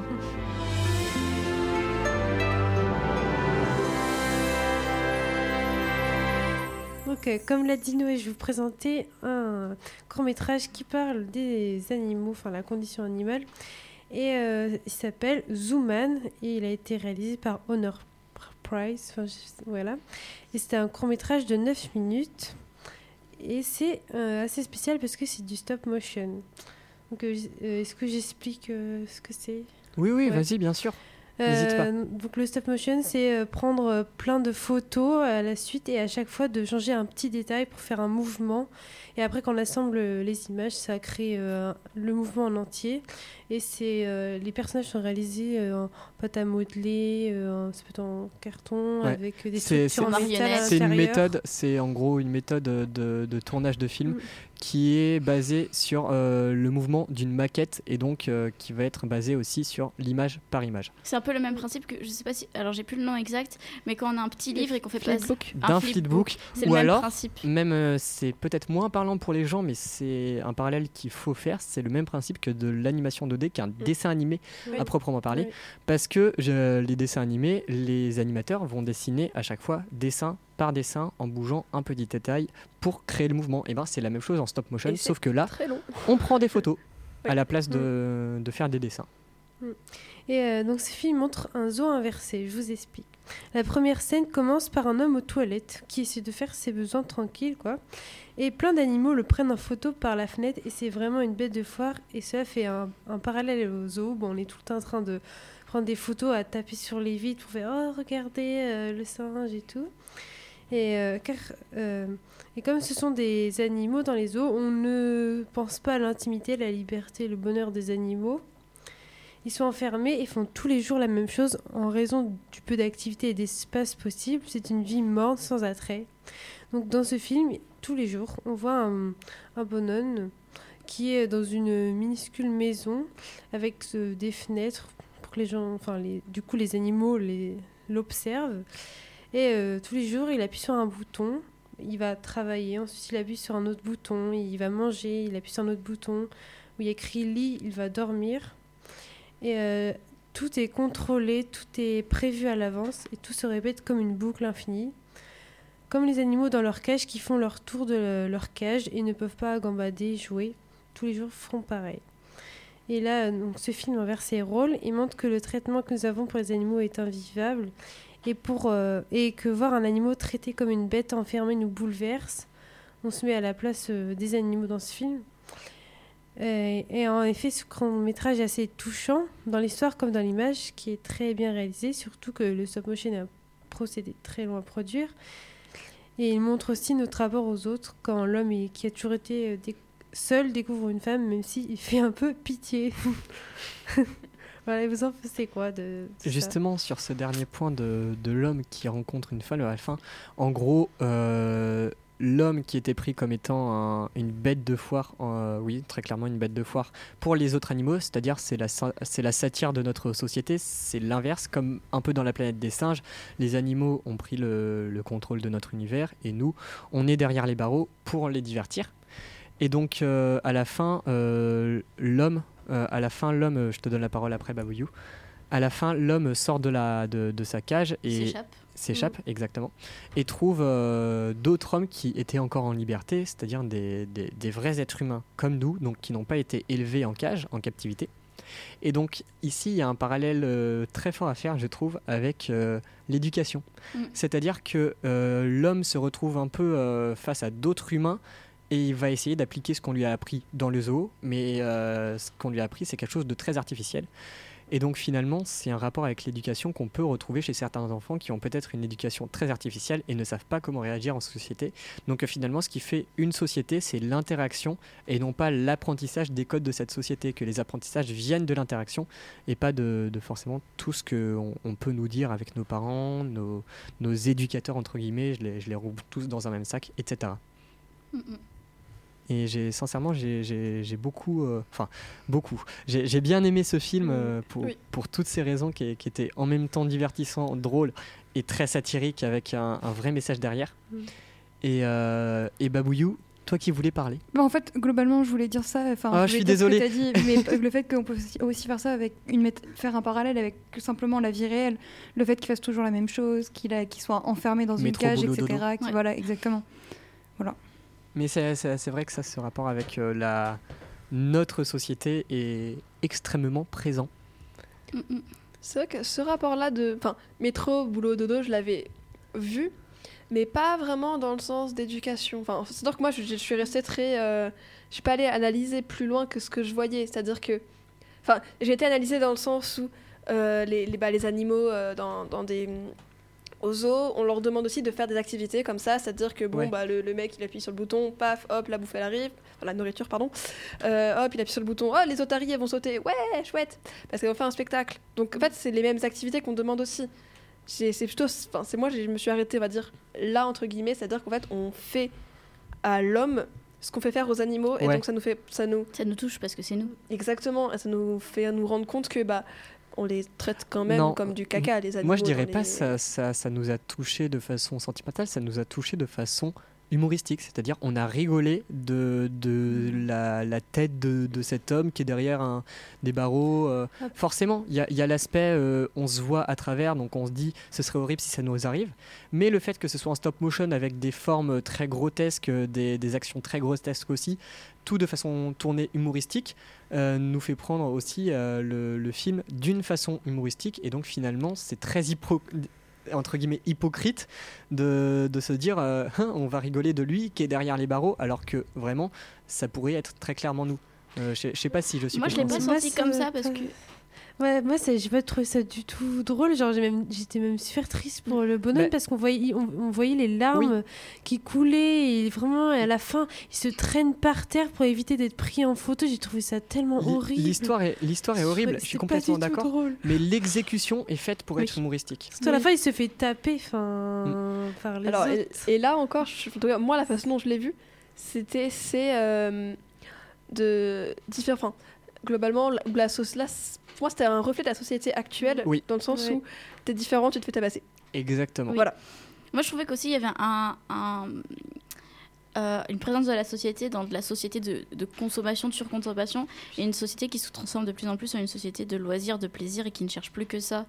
Euh, quand on voit que bah, quand il lui donne à manger, il le jette à la poubelle, que la poubelle elle est pleine, qu'il ramasse pas, Ouais. que ça tombe à chaque fois. Société de surconsommation, qu'ils achètent des masses pour ressembler à, à l'homme, enfin du coup que les, les pingouins achètent des masses pour ressembler à l'homme, comme nous on pourrait acheter des peluches euh, euh, d'orang-outan ou je ne sais quoi, société de surconsommation, et qu'en fait ils cherchent que le plaisir, le plaisir, la satisfaction, et que et euh, par euh, le fait que bah, l'homme doit les distraire en Ouais. faisant euh, une un un spectacle entre guillemets et nous C'est clairement nous, ça. dans notre société, on, on est en train de virer dans une société comme ça, euh, une société juste de, de plaisir, de, de satisfaction, et, et qui, en fait, on n'a plus euh, de réel besoin d'existence, en fait. Mais c'est vrai, j'en parlais avec mon prof de philo euh, l'autre jour, je vais un peu dériver de- du sujet de, Lequel du philo? Festival. Bah, Retard. Lequel prof de philo Euh, je, je sais pas si j'ai le droit de nommer le nom à On la l'a dit radio. tout à Ce- l'heure. Celui qu'on a, en- C'est- celui qu'on a ensemble ou celui que j'ai pas avec toi Euh, celui, Celui- qu'on a ensemble.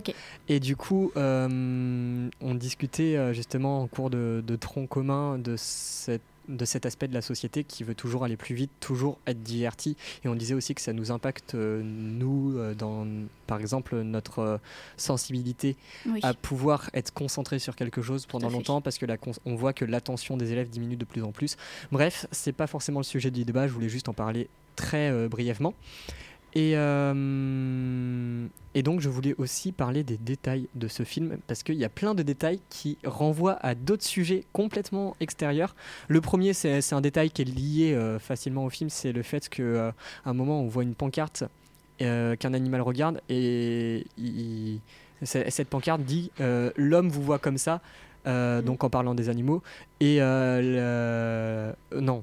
Euh, Je, Si. je m'en trompe. Oui, si, oui. si, si, et c'est l'homme vous voit comme ça, et on voit euh, par exemple un rhinocéros euh, en forme d'hamburger, donc c'est-à-dire l'homme prend les animaux pour euh, juste euh, de, de la nourriture. Et donc, premièrement, on voit le fait que euh, oui, c'est vrai, on prend les animaux pour de la nourriture. Concrètement, c'est tel qu'on les voit aujourd'hui, euh, avec, la, avec euh, la société de, de une consommation. utilitaire d'eux. Ouais, c'est ça. Et la, la deuxième chose euh, qu'on peut voir sur, juste ce petit détail d'affiche, c'est que on a une vision complètement erronée aussi des animaux. Parce que nous, forcément, on- nous, humains, on va se dire, euh, mais c'est complètement faux, cette pancarte, euh, euh, les animaux, on peut aussi les voir euh, comme étant des, des, des, des, des- des vrais, euh, je sais pas, des vraies bêtes élégantes, des choses comme ça. Euh, alors que euh, forcément les, animaux sont vraiment complètement autre chose que, que de la nourriture. Et donc forcément cette pancarte elle rend le, le tout euh, très satirique. Pareil on retourne à ce côté de la satire. Et il y a un petit détail que j'ai adoré à la fin, c'est que je sais pas si vous avez remarqué, mais quand il arrive sur la plage pour rencontrer les autres humains, l'océan est fait en plastique. Oui. Et Et ce j'ai- parallèle-là est hyper j'ai intéressant. beaucoup aimé ça, euh, en même temps pour l'esthétique, mais en même temps pour les messages derrière, ça ça ça m'a fait beaucoup rire. Et moi, ça, ça- ça me fait un peu mal. Mais je l'ai remarqué grâce aux remarques. On refera après, remarques des filles derrière moi. On, on en parlera tout à l'heure. Voilà. Bref, euh, est-ce que ça vous dirait qu'on parle du dernier film? Enfin. Alors, attends, j'ai juste une petite référence à sortir, mais j'étais en train de faire des recherches et je la retrouve pas. Euh, J'en avais une aussi pour le, le film Wet, mais j'ai oublié. C'est un youtubeur américain qui fait des, des dessins animés complètement loufoques, mais c'est génial ce qu'il fait. C'est c'est très abstrait, mais j'adore. Euh, alors, c'est du coup la référence que je voulais sortir. Donc, vous connaissez tous le livre euh, 1984 de Oui, George de Orwell. George Orwell. Et donc, la référence que je trouvais pas, c'est que euh, George Orwell, son professeur, euh, a écrit un livre qui est sorti à peu près en même temps que lui, qui expose à peu près la même thèse. euh, donc d'un monde défaillant, d'une société défaillante, mais pas pour les mêmes raisons. C'est-à-dire que George Orwell, c'est un système euh, politique de euh, euh, d'une dictature en fait, euh, quelque chose comme ça, de, surcontrôle de la population, mais euh, dans le livre de, qui a été écrit donc par le professeur de George Orwell, c'est euh, du coup la cause de la société défaillante, c'est une, une société de surconsommation, de plaisir, etc. Comme on peut le voir en fait justement dans le ce court métrage, où du coup une société de plaisir, de consommation, où en fait l'homme ne cherche plus que ça et du coup ne s'occupe plus euh, de lui, ne s'occupe plus de la politique, ne s'occupe plus du monde, il s'occupe juste du fait que il veut toujours plus, il veut toujours plus de plaisir, être heureux, être, euh, Mhm. être complet, entre guillemets, alors que ça fonctionne pas. C'est un, pl- un plaisir illusoire et un bonheur illusoire. Et du coup, la société est défaillante à cause de ça. C'est un récit philosophique presque. En fait, c'est un, livre, euh, un, un roman comme 1984, mais qui, en fait, qui expose la même thèse, mais pas pour les mêmes raisons, en fait. C'est Mhm. vraiment... euh, et ils sont sortis en même temps. C'est livres. très intéressant. Mais Voilà, il y en a un qui a qui éclipsé l'autre. Exactement.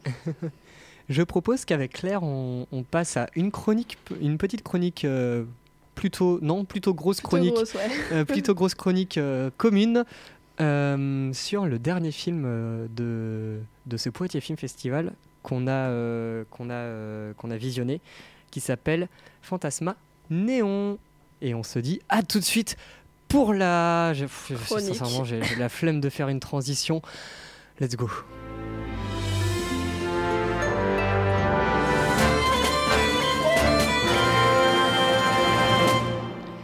Et donc ce film, Fantasma Néon, c'est un film euh, réalisé par euh, Leonardo Marti- Martinelli. Euh, j'ai pas réussi à prononcer un nom, vous vous rendez compte. Leonardo Martinelli qui est sorti en 2021 au Brésil, qui est un film brésilien, et qui a reçu euh, plusieurs euh, nominations, notamment euh, une nomination au Brésil qui s'appelle le Lionceau d'or, le Lionceau d'or, je le dirai pas en brésilien, qui est un prix de, court métrage. Et donc ce film est un film semi-documentaire, donc un film, je, vais dire semi-documentaire, mais en fait en réalité c'est vraiment une fiction. C'est une fiction qui prend la forme euh, d'une comédie musicale. Et au tout début du film, on a tout de suite euh, on voit des, des- livreurs euh, un peu Deliveroo en, France qui, qui chantent et ça nous surprend et ça nous met tout de suite dans l'ambiance de ce film qui raconte justement euh, l'histoire, le quotidien de ces livreurs qui doivent euh, se débrouiller pour euh, survivre dans des situations très précaires au Brésil. Et donc, pour cela, ces, livreurs sont filmés de façon très anonyme. Le, réalisateur ne voulait pas faire en sorte qu'ils aient une certaine personnalité, il voulait les anonymiser pour qu'on puisse ne pas les différencier tels que on ne différencierait pas des livreurs dans la vraie vie nous-mêmes. C'est-à-dire, on, voit un livreur, on en voit un autre. Ça reste des livreurs. On en revient au, au mot fonction qu'a qu'a énoncé l'IA il y a quelques minutes euh, tout à l'heure.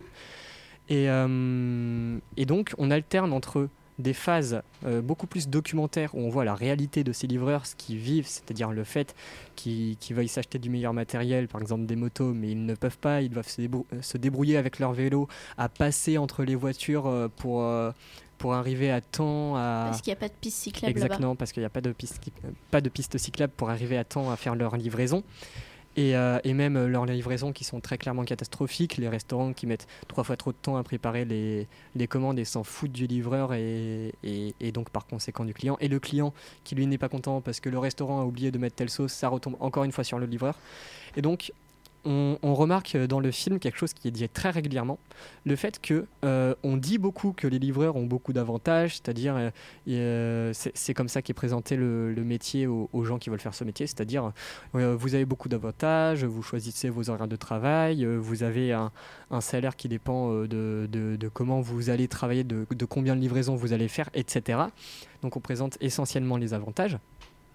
Sauf que pas du tout. C'est des situations extrêmement précaires, des, employés qui sont vraiment sous-payés. Et donc, euh, ces, employés, euh, ces, livreurs, euh, vont, dans ce court-métrage, euh, se- avoir une certaine arme pour, pour sortir de cette situation, entre guillemets, enfin sortir de, de cet état d'esprit complètement oppressant qu'implique leur livraison. Et cette arme, c'est la musique et la danse. Et on alterne entre des phases de plan fixe euh, de, de, ces livreurs et de comment ils racontent en voix off euh, leur, euh, leur, leur quotidien. Et donc, on alterne entre ces phases-là et des phases beaucoup plus mouvementées en même temps, et dans la caméra, et dans leurs mouvements eux-mêmes, car ils dansent, ils font une comédie musicale, et je laisse Claire vous en parler. Donc voilà, pour ma part, moi aussi, je vais vous parler de Fantasma Néon, mais je ne vais pas refaire la présentation très, compl- très complète de, de Noé sur ce court-métrage. Je vais rester principalement sur le côté artistique et les influences de cette œuvre, parce qu'à ce niveau-là, on peut la qualifier d'œuvre. Bon, comment parler de ce court-métrage sans parler des danses Je commence par mon point préféré. Parce que, rappelons-le, pas de comédie musicale sans danse. Chacun y trouve son bonheur. Pour ma part, j'ai adoré les passages plus modernes jazz. Euh, et ce qui fait plaisir, c'est que les chorégraphies sont plutôt simples. Attention, je ne dénigre pas, et loin de là. Je dis juste qu'en regardant les chorégraphies et les mouvements des, danseurs- et danseuses, je me suis vue danser avec eux, car c'était des pas que je connaissais, des pas de base de modern jazz, mais très bien faits et très bien intégrés. Léane, donc qui n'a pas pu venir pendant cette émission, mais qui a fait, qui était là hier pendant la projection, m'a dit qu'elle reconnaissait mon style de danse et j'ai été très flattée. Et il n'y a pas que du modern jazz. On peut aussi voir de la danse urbaine, de la danse un peu plus traditionnelle, quelques bases de classique. Il y a vraiment de tout. Je voudrais aussi m'arrêter ici pour faire une petite pause et remettre les choses au clair. Les danses étaient magnifiques, poignantes, entraînantes, et ça, je pense que je vous l'ai déjà bien fait comprendre. Mais ce que je ne vous ai pas dit, c'est que les acteurs que l'on voit à l'écran ne sont pas tous des acteurs des danseurs. En effet, après la projection, nous avons eu la chance d'échanger avec le réalisateur Leonardo Martinelli, et j'ai pu lui poser la question suivante. Est-ce que les acteurs à l'écran sont tous des acteurs ou il y a aussi des vrais de vrais livreurs brésiliens? Et sa réponse a été qu'il y avait bien des vrais livreurs bré- brésiliens en plus des acteurs et des danseurs. D'où la partie documentaire dont j'ai parlé avant. Exactement. J'en reviens à la danse pour vous montrer qu'un travail énorme a été fait, car ces livreurs et livreuses ont aussi dansé. Je trouve incroyable l'investissement que s'est donné le réalisateur. Bon, j'avoue, je me suis peut-être un peu laissé emporter par la danse, du coup, je vais vous parler du deuxième point, sans lequel une comédie musicale ne pourrait jamais être réalisée, la musique. Les principales musiques sont un savant mélange entre le jazz et le rap.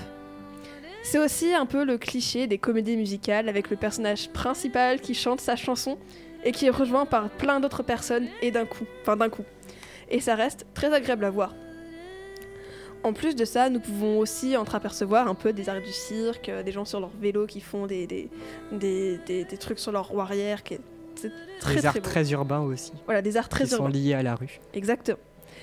Et le réalisateur a aussi beaucoup mis l'accent sur les arts plastiques dans ses décors. Des collages de papier, des fresques, des graphes, des arts de la rue, Du Tout ça- street art, ouais. du street art exactement. Tout ça prend une place importante des décors. En termes d'influence, le réalisateur revendique principalement deux, types d'inspiration.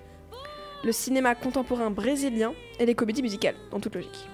Les comédies musicales des années 40, euh, 50 à peu près, c'est la référence qu'il a donnée. C'est ce que Donc, bien juste après. West Side Story, si vous voulez euh, voir, qui est un peu après les années. euh, J'ai bien juste après. Ah, En ce qui concerne le cinéma brésilien, c'est dans, le, dans les thèmes et dans le documentaire. Il montre la vraie vie des livreurs et leur précarité dans les rues brésiliennes, d'où l'importance du street art, des danses urbaines, de ce qui se fait dans la rue. Quant aux comédies musicales, il s'inspire de l'âge d'or des comédies musicales du cinéma hollywoodien telles que West, West Side Story, comme tu l'as dit. l'une Il- des meilleures. Voilà, exactement. Je l'ai jamais vu. non, non. vraiment. Ça, ça, vraiment, Ah, faut Euh, que tu je- la vois. je, je suis d'accord. Les musiques sont exceptionnelles de Leonard Bernstein. Je les connais aussi un petit peu quand même. Il s'inspire aussi des films de Jacques Demy comme Les Demoiselles de Rochefort. Évidemment. Incroyable aussi, que je n'ai jamais vu, mais incroyable aussi. T'en as vu très peu. J'ai une culture cinématographique pourrie. Donc pour conclure euh, notre chronique, je dirais que Leonardo Martinelli joue avec un grand nombre d'arts dans son œuvre et nous transporte grâce à elle dans son univers. Personnellement, j'ai adoré l'une des musiques euh, du court métrage, la musique jazz, t'en as parlé, que j'ai trouvé incroyable, qui est composée euh, par Carole Maya, la compositrice de notre petite pause musicale et que vous entendez en fond actuellement. Et donc, euh, sincèrement, j'ai adoré ce court métrage qui est sincèrement exceptionnel. Tout à l'heure, Ilan parlait des plans fixes en, en disant que c'était un peu ennuyant. J'étais pas tout à fait, tout à fait d'accord. J'avais pas forcément le temps de rebondir dessus. Mais euh, ces plans fixes arrivent à créer des ambiances. Il y a parfois des regards caméra qui sont euh, vraiment soutenus d'une telle détresse et d'une telle envie. On, on voit en même temps cette, euh, ce- cette larme de détresse à cause de leur précarité, mais en même temps cette flamme de s'exprimer qui est immense. Et donc vraiment, j'ai adoré ce... Cette envie d'initier une révolution, un Exactement, changement. exactement. J'ai- adoré ce court métrage et donc je vais aller un petit peu plus profondément dans la présentation euh, pour parler notamment du fantôme. C'est ce que j'ai- je- c'est Je, exactement là où sa- je je en- savais en que tu aller. voulais en parler et, euh, Oui. et donc c'est pour ça que j'en parle. il faut savoir que dans le court métrage, il y a un fantôme qui revient euh, deux fois, si je, si je ne me trompe pas. Euh, Ah, je dirais plus Je- deux fois. Moi, j'aurais vu- dit trois fois. je l'ai vu deux fois Moi, je l'ai exactement. vu que deux fois aussi. Bah, moi, il me semble l'avoir vu trois fois. Et donc euh, ce fantôme est, est fait pour euh, qu'on le remarque nous et, et donc euh, de façon juste dé- découper un petit peu les, les bords de l'image. Voilà, un, un peu cet effet-là si vous avez la référence. Vous devez avoir la référence. Vous aviez la référence Qui n'a pas la référence? Et, et donc euh, ce fantôme, euh, on peut le caractériser de plein de manières. Le réalisateur n'a pas voulu trop le détailler non plus, mais il a quand même euh, donné quelques pistes, notamment le fait que ces livreurs sont invisibilisés, je, l'ai- dit notamment dans ma petite introduction, et donc euh, sont invisibilisés aux yeux du monde. Mais ce qui est assez fou, c'est que les livreurs ne le voient même pas ce fantôme. Et donc c'est là qu'on peut se demander finalement... Qu'est-ce qui fait là? S'il n'est pas visible des livreurs et pas visible euh, de la population en règle générale, mais qu'il est visible pour nous, ça veut forcément dire quelque chose. Et sincèrement, c'était très compliqué d'essayer de trouver une signification à... Ah, Ça peut être aussi Ah, le, ça le- un peu comme pas comme l'épée de Damoclès, mais comme une ombre qui plane sur eux ce constamment. C'est ça, c'est-à-dire c'est la... Finalement, c'est leur, c'est ce que j'appelle le- bah, l'épée de Damoclès, c'est ce que je voulais appeler un peu leur karma, leur destin. Mm. C'est, euh, ils sont un peu enfermés, ils- ils ils ont pas le choix de vivre comme ça. Et une fois qu'ils sont dans, cette, euh, dans ce mode de vie, c'est qu'ils ne peuvent ni quitter leur taf parce que sinon ils n'auront jamais leur salaire et ne pourront plus vivre. Et ils sont obligés d'y rester et de rester dans cette précarité qui malheureusement euh, ne les épanouit absolument pas. Tout à fait. Au début, j'avais cru que le fantôme c'était le pour représenter la dépression parce que il était sur un banc et il bougeait pas et il avait l'air super triste et il y avait le fantôme. On aurait dit euh, oh, la Ça peut aussi représenter la- le danger de, la, de leur euh, métier et la mort. Parce Ouais, qu'on ouais, voit que le- un des livreurs Un va moment- se faire tuer, enfin, ça sera renversé par une voiture et ça peut représenter On ça ne sait pas justement Oui, s'il s'est fait tuer ou si. euh, C'est une imagination, une projection. Moi, je l'ai pris comme étant Alors, une projection. Pareil. Moi aussi. J'aimerais bien juste revenir sur le fantôme. Parce qu'en fait, là, dans, dans ce que tu as dit, c'était très complet. Il y a juste, tu n'as pas expliqué le titre, qui est Fantasma, Néon. Fantasma néon. Et en fait, c'est euh, Fantasma de fantôme et néon, bah, d'un néon. D'un néon. Et en fait, ça montre que même à la lumière, Ils sont. euh, euh, ils sont invisibles. Ouais. Où on le voit très bien dans une, dans une scène particulière où donc le livreur qui, euh, voilà, qui s'appelle euh, Je Jo- Johan, je crois, quelque chose Peut-être. comme ça, euh, qui est avec un autre livreur et qui danse. Donc là, ça fait, là, ça fait plutôt un peu traditionnel, ballet, etc. Ouais. Enfin, classique en termes de danse. Et, Et, il en mélange fait, aussi les styles, euh, tu euh, t'en t'en as parlé, Voilà. mais il y a un style hip-hop, un style jazz. e- euh, exactement. Mais dans, dans cette, dans cette scène-là, c'est pas tellement Ouais. euh, jazz ou, euh, ou hip-hop. Il y a un côté très sensuel C'est dans le théâtre Oui, quand ils sont au fin. théâtre, sur scène, Justement, ce qui relie avec la comédie musicale sur le théâtre. Voilà. Et en fait, euh, la, salle, la, la salle est vide. Et en fait, il reste invisible. C'est-à-dire que. Euh, Même, à la lumière, même à la lumière de la Ouais, scène, même à la- exactement Personne n'est là pour les regarder. Exactement. Mm. Et donc, il me semble que le fantôme apparaît aussi à cet endroit-là. J'en suis moins sûre Moi, de ça. non, il, des- des- non, il n'apparaît pas à cet il endroit-là. n'apparaît pas. Bon. Il Mais ça y fait aussi référence. Ou par exemple, on voit la lumière Évidemment. un peu né- néonée, je veux dire entre guillemets, je sais pas si ça existe. mais Très, très. avec beaucoup de lens flare, quelque chose euh, qui est vraiment. qui, qui, euh, qui fait très onirique, on va dire. Exactement. Et donc euh, moi je voulais revenir sur un plan qui m'a marqué, je je sais pas s'il vous a marqué mais moi il m'a marqué de par sa signification. C'est ce plan où on voit le livreur principal, tu l'as appelé Johan, je ne sais pas si c'est son prénom, on va l'appeler Johan. Ce livreur principal Johan qui est qui est allongé sur le bord d'un d'un Mm. haut muret et qui allongé a posé son sac à côté de lui, son sac de livreur et qui son sac a pris euh, la place de sa tête et vraiment c'était très bien fait ce plan on voit ce sac avoir pris la place de sa tête et il devient même sa tête. Et donc finalement, euh, c'est donc ce- cet effet d'engrenage, le doigt dans l'engrenage. Une fois qu'on est dedans, on ne peut pas en sortir. Du coup, j'ai le vrai nom de- du Oui. livreur. C'est Joao. Joao.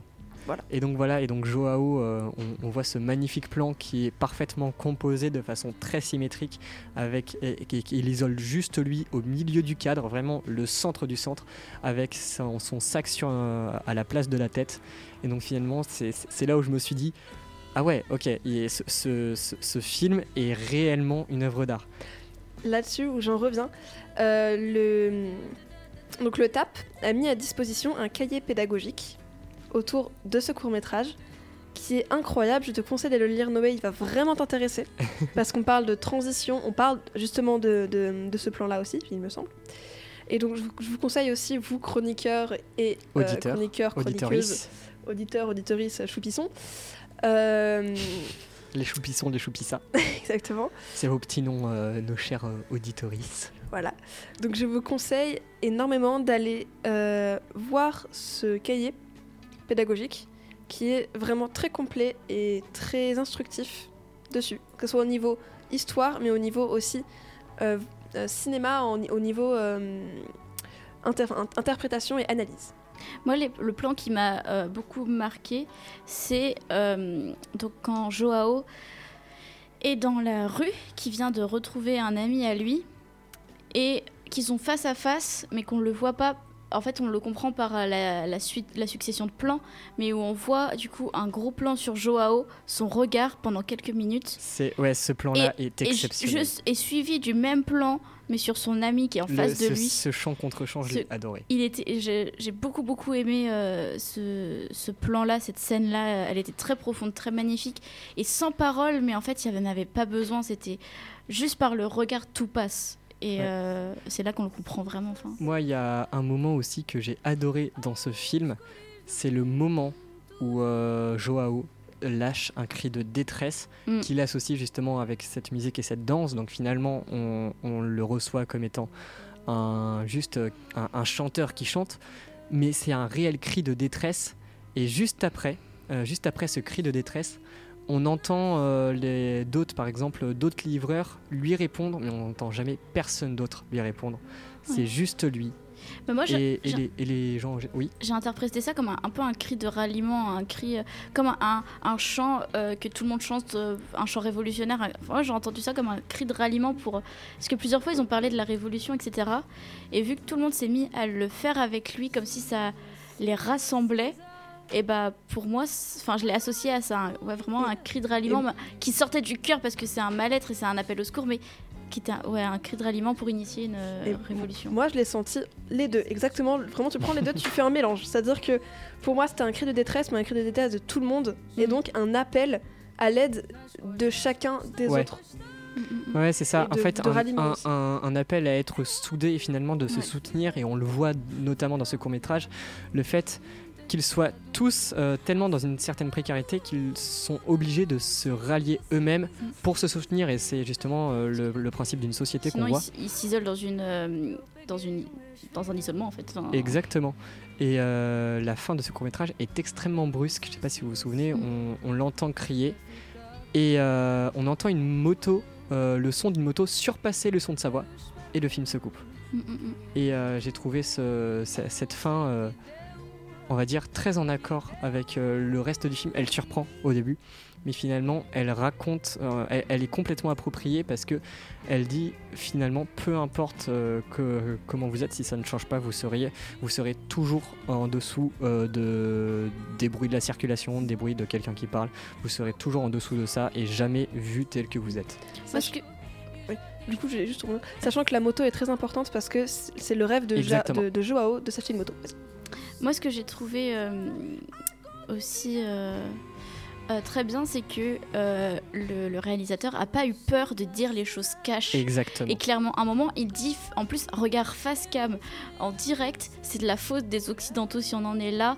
Euh, mais de toute façon, paniquez pas, parce que si on s'en sort pas, si on va pas bien, on a juste à les appeler, ils viendront nous sauver en nous, C'est ça. euh, en, en nous, euh, en nous, euh, comment dire, esclavage, enfin un peu dans, dans de l'esclavagisme, enfin en, en les soumettant. Voilà, c'est ça, C'est c'était le mot que je cherchais. Je, je- je considère que c'est de l'esclavagisme, Ouais. cette situation tellement que- précaire. et qu'il n'a pas eu peur de le dire clairement, sachant que c'est un film qui est, des- qui est vu par des occidentaux, nous. Ouais. Et, et ça, j'ai- j'ai beaucoup aimé le fait qu'il n'ait pas eu peur de le dire. Par contre, ce que, ce que j'aurais bien aimé, c'est qu'il soit encore plus subtil sur l'utilisation euh, des instruments de musique comme armes. Parce que juste les voir Ouais, mais tenir de cette position-là, en fait, je trouvais que c'était assez parlant. Et après, ils ont fait les gestes comme s'ils Ah bon tiraient. et et j'ai trouvé ça dommage qu'ils le laissent pas léger comme Moi, ça. je l'ai pas noté, je l'ai juste vu euh, comme étant porté comme des armes. Ouais. Donc, euh, je sais pas, ça ça m'a pas, euh, ça m'a pas sauté aux yeux En comme s'il tirait. ce parallèle-là était assez incroyable. J'aimerais vous vous proposer, vu l'heure qu'il est, on va forcément euh, déborder euh, Moi, avec je un petit pas débat. Trop, trop déborder. Parce Mais euh, on va avoir une discussion de 5 minutes, si vous êtes d'accord, Mhm. sur le rôle d'un spectateur dans, dans une salle de cinéma et devant une œuvre. Et on va pouvoir démonter les voisins de derrière. Parce qu'il faut savoir Oh, que quand on y était allé, euh, vraiment toute la salle, euh, il n'y avait presque pas d'exception. Toute la salle était en train de pouffer de rire à chaque élément qui sortait un peu euh, de, L'ordinaire. de l'ordinaire d'un film grand public. M- Même pas des choses drôles, c'est même pas rire parce ouais. qu'il y a une blague ou un Rire de drôle, gêne, rire de. Rire Non, de- non, Oui, c'est même pour, pas c'est rire pour que les potes voient qu'on est cool. Ouais. Pour, pour moi, le truc qui m'a choqué dans les spectateurs, c'était dans euh, le court métrage que Irène, qui du coup a, a dû partir un peu plus tôt Ouais, parce qu'elle avait Zuman. quelque chose à faire, Zuman, où euh, les filles derrière moi, à un moment donné, donc on voit euh, donc ceux qui s'occupent du, du zoo euh, mettre de la nourriture dans, un, dans, dans une assiette comme ça et la donner euh, du coup à l'humain. Et euh, l'humain mange avec les mains parce qu'il a que ça. Et les filles derrière moi étaient Ah, mais c'est dégueulasse, il mange avec les mains. Il y a que ça qui te choque, meuf. Il y a vraiment ça qui te choque. Voilà. Et j'étais Non, mais, mais enfin, cette réflexion est beau. enfin, Et futile. voilà. Et. Et donc, euh, j'ai une question à, à- à vous poser. C'est la seule question de ce débat qui va durer exactement 3 minutes. Vous allez pouvoir parler euh, chacun à votre tour sans problème. Pour vous, est-ce qu'un spectateur a une certaine responsabilité du point de vue de l'œuvre à partir du moment où il est spectateur justement d'une œuvre? Qui commence Qui... J'allais poser la même question. Bah, si vous voulez. Non. Euh, pour moi, oui, évidemment, parce qu'il faut, il faut respecter l'auteur, il faut respecter l'œuvre, il faut respecter les autres spectateurs aussi, mine de rien. En soi, faire des réflexions quand tu regardes un film chez toi, euh, je peux comprendre. Mais quand t'es- déjà, c'est chiant. Oui, c'est chiant déjà. Mais quand, quand t'es au cinéma en plus avec d'autres gens, etc., il y a quand même un minimum de respect à avoir. Mm. Et on a applaudi, perso- enfin nous on a applaudi à la fin des, de certains courts-métrages, je crois qu'on l'a pas fait à tous, mais à la Et fin les du gens- premier et, à la Et fin. les gens ont rigolé parce qu'on a applaudi. Oui, et vraiment, du coup, il y a quelques personnes qui ont suivi, mais ça me paraît normal quand on va voir comme ça une projection, surtout, euh, surtout quand il y a le, quand il y a, quand c'est un événement comme ça, ça paraît normal d'applaudir, etc. Donc après, faut pas se priver d'avoir des réactions. Si jamais vous voyez un film drôle, rigolez. Si jamais vous avez envie de pleurer, pleurez. Mais c'est Mais- Pas abuser. Et Respecter, non, non, c'est- euh, c'est- les c'est- autres, vous quoi. avez le droit d'avoir des réactions, oui. mais évitez de, de faire en sorte que vos réactions soient juste là pour amuser vos potes et faites en sorte que ces réactions restent pour vous. Je sais que ma sœur a vu un film, et là vous voyez, c'est pas une réaction pleurée ou quoi que ce soit, mais c'est une réaction que toute la salle en commun a eue, c'est qu'elle a regardé, euh, elle a regardé les animaux fantastiques, et à un moment on voit des bébés nifleurs. Elle- et elle m'a expliqué elle que tout le monde Oh. dans la classe, tout le monde dans la salle, tout le monde a fait oh en même temps. Et vous voyez, ça c'est des réactions, c'est juste, c'est normal. Et quand tu regardes un film au cinéma, il y a toujours cette effervescence, cette ambiance, euh, ces émotions communes Ouais. que tous les spectateurs ont. Mais après, Mais Oui, vas-y, respectez, vas-y. respectez Là, les œuvres. là où je, vous, je vais faire pas l'avocat du diable, mais à savoir aussi ce qui est important pour contextualiser, c'était une séance euh, lycéenne. Et donc parfois à obligatoire. Mais Donc voilà, parfois obligatoire. Et très souvent, je pense, obligatoire pour quelques classes. je Oui, ne oui. suis pas d'accord euh, sur le fait que ça, ça les excuse. Ah, ça les excuse pas, je suis complètement d'accord avec toi. Parce que même si c'est obligatoire, même je sais pas, quand, quand, quand, quand vous assistez à un cours devant un professeur, vous, vous n'allez pas euh, très clairement euh, vous foutre de sa gueule, je suis désolé pour les termes, respect en fait. mais vous, vous n'allez pas vous moquer de lui si, euh, je sais pas, à, à- à un moment il, il fait une erreur dans, dans, dans son cours ou, ou un truc qui, qui peut vous paraître drôle à vous et drôle peut-être pour vos potes euh, vite fait, mais pas drôle objectivement. Et donc vous n'allez pas euh, juste vous moquer de lui comme ça, euh, très, de, façon très voyante. Bon, le parallèle est un peu maladroit parce qu'un professeur est un être humain et un spectateur est devant une œuvre d'art, donc ce n'est pas la même chose. Mais même si euh, des élèves sont là obligatoirement hein, imposés par leur professeur, leur statut de spectateur leur, impose un certain respect. Et je pense que le mot qu'on doit retenir de ce débat, c'est de ce débat, de cette mini discussion de deux minutes, c'est respect euh, de l'œuvre qui est devant nous, même si l'œuvre est nulle, même si l'œuvre ne vous touche pas, même si, même si vraiment euh, vous trouvez que l'œuvre est complètement foirée. Le, vous- dans tous les cas, même une œuvre nulle, une œuvre objectivement nulle ou qui ne vous a pas plu, vous apporte, elle vous apporte quelque chose. Elle vous apporte toujours quelque chose et vous avez toujours le pouvoir de juste sortir de la salle si jamais vous voulez rire un bon coup tellement c'est nul ou quelque chose comme ça. Euh, juste gardez vos réactions pour vous s'il vous plaît. Ne les partagez pas au point que le premier rang puisse entendre le dernier.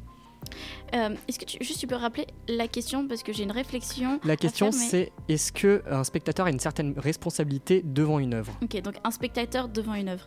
Moi, en fait, je pense que euh, il y a un problème que aussi d'un public initié au type d'œuvre aussi. Ouais, Parce il y, a- que il y a une certaine là, éducation, oui. je Je, suis d'accord. nous, euh, nous, on se pose dans une position euh, de oh ça nous a saoulés, ils étaient trop chiants. Mais parce que nous, on est un public initié et je trouve ça un peu hautain de notre part, alors que je suis tout à fait de votre côté et moi ça m'a énervé plusieurs fois. Je me suis retournée en disant chut. Mais c'est qu'aussi c'est pas un public initié et je pense que c'est pas un public qui a l'habitude d'avoir à- d'avoir accès à de l'art en règle générale. Et donc eux, la référence qu'ils ont, c'est la télé devant chez eux très clairement, je pense, et que du coup ils n'ont pas euh, cette conscience là de l'autre dans la salle et de gêner. En plus, là, il y avait un mouvement de groupe avec leurs potes, etc. Et je pense que c'est comme dans tout art et que dans tous les arts, il y a une façon d'être en tant que spectateur Je suis différente. Complètement d'accord, on en a parlé en cours de philosophie.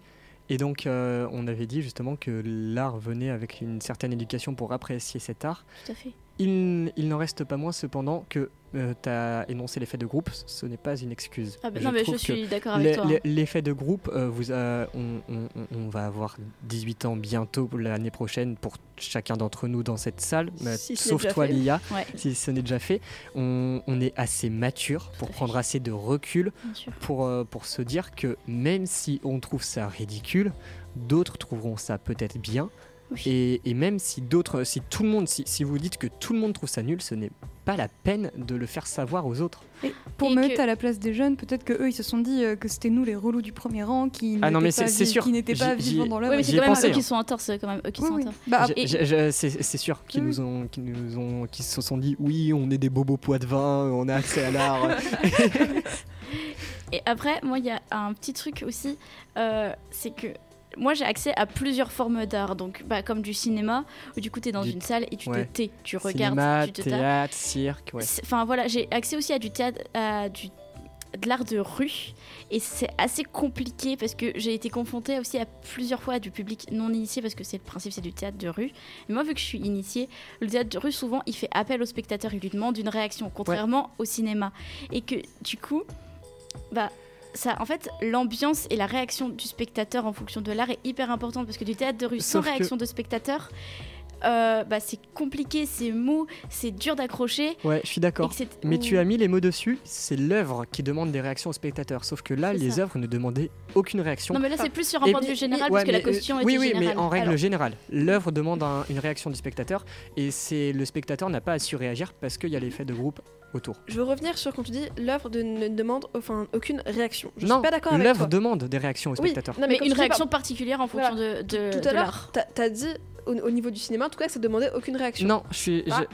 c'est pas exactement. ce- Je l'ai peut-être dit comme tu l'as ça, peut-être pas, mais c'est pas du tout ça. ce que je voulais, euh, ce que je voulais dire. Parce que pour moi, Ça, ça euh, demande un, un- un certain silence euh, du point de vue de la Voilà, salle. tu parce vois. que tu peux rire quand c'est drôle, voir quand c'est pas drôle, mais tu, tu, tu, tu ris bas. Tu peux pleurer, tu peux être surpris en mode. Ah tu vois Ouais. Voilà. Par contre, ce qui n'est pour moi pas enfin, concevable ou euh, ce qui, ce qui m'énerve, c'est quand une personne va parler en même temps.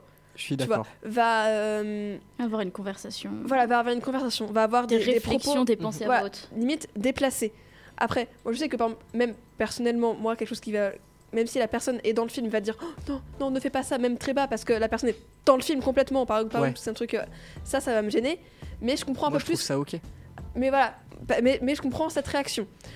Mais je sais que moi personnellement, ça va me gêner parce que j'ai besoin d'un, d'un- parce que mon cerveau est, Oui, euh, il- il- Et monotache. voilà, s'occupe de, de, de, de, de- tout ce qu'il trouve. Mais je veux revenir vite fait sur le fait qu'une œuvre demande une réaction.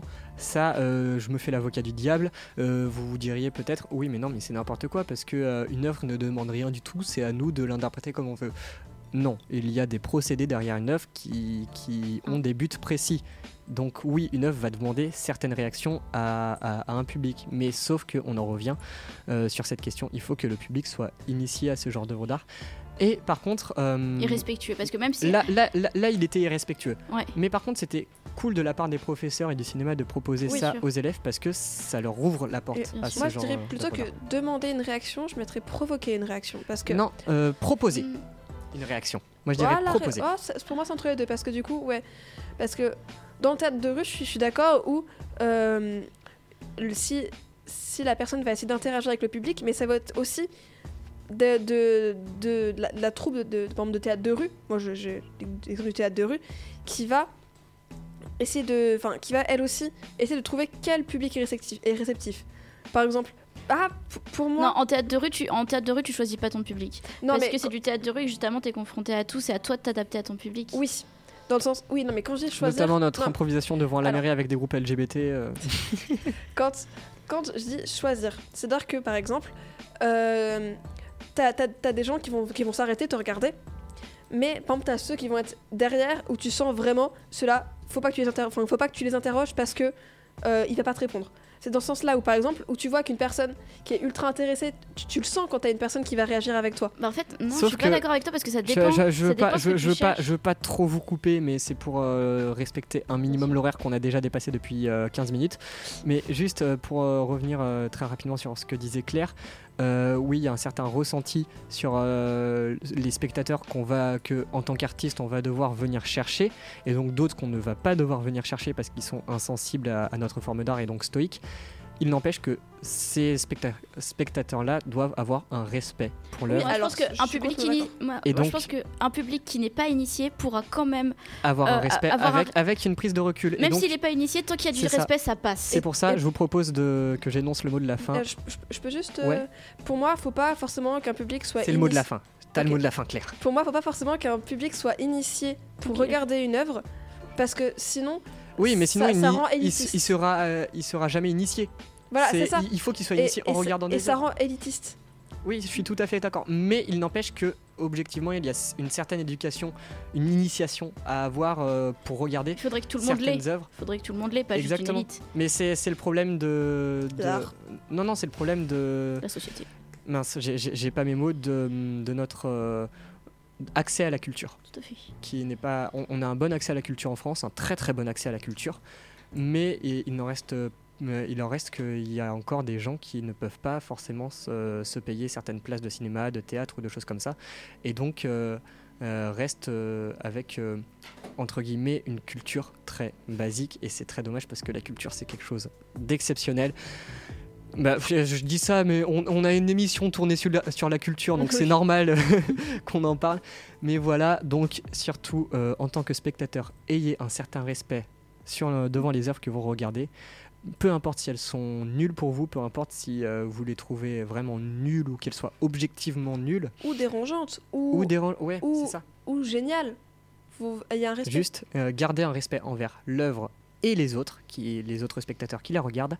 Et je pense qu'on peut se dire à la semaine prochaine. C'était Choupot sur Delta FM 90.2. Vous pouvez retrouver toutes nos rediffusions sur YouTube, Deezer, Spotify et le site de Data FM. Bisous, bisous tout le monde. Merci d'avoir été là, euh, notamment. Lia et euh, Irène euh, et Ilan qui sont malheureusement partis, qui ont fait de très belles chroniques. À la semaine prochaine. Bisous.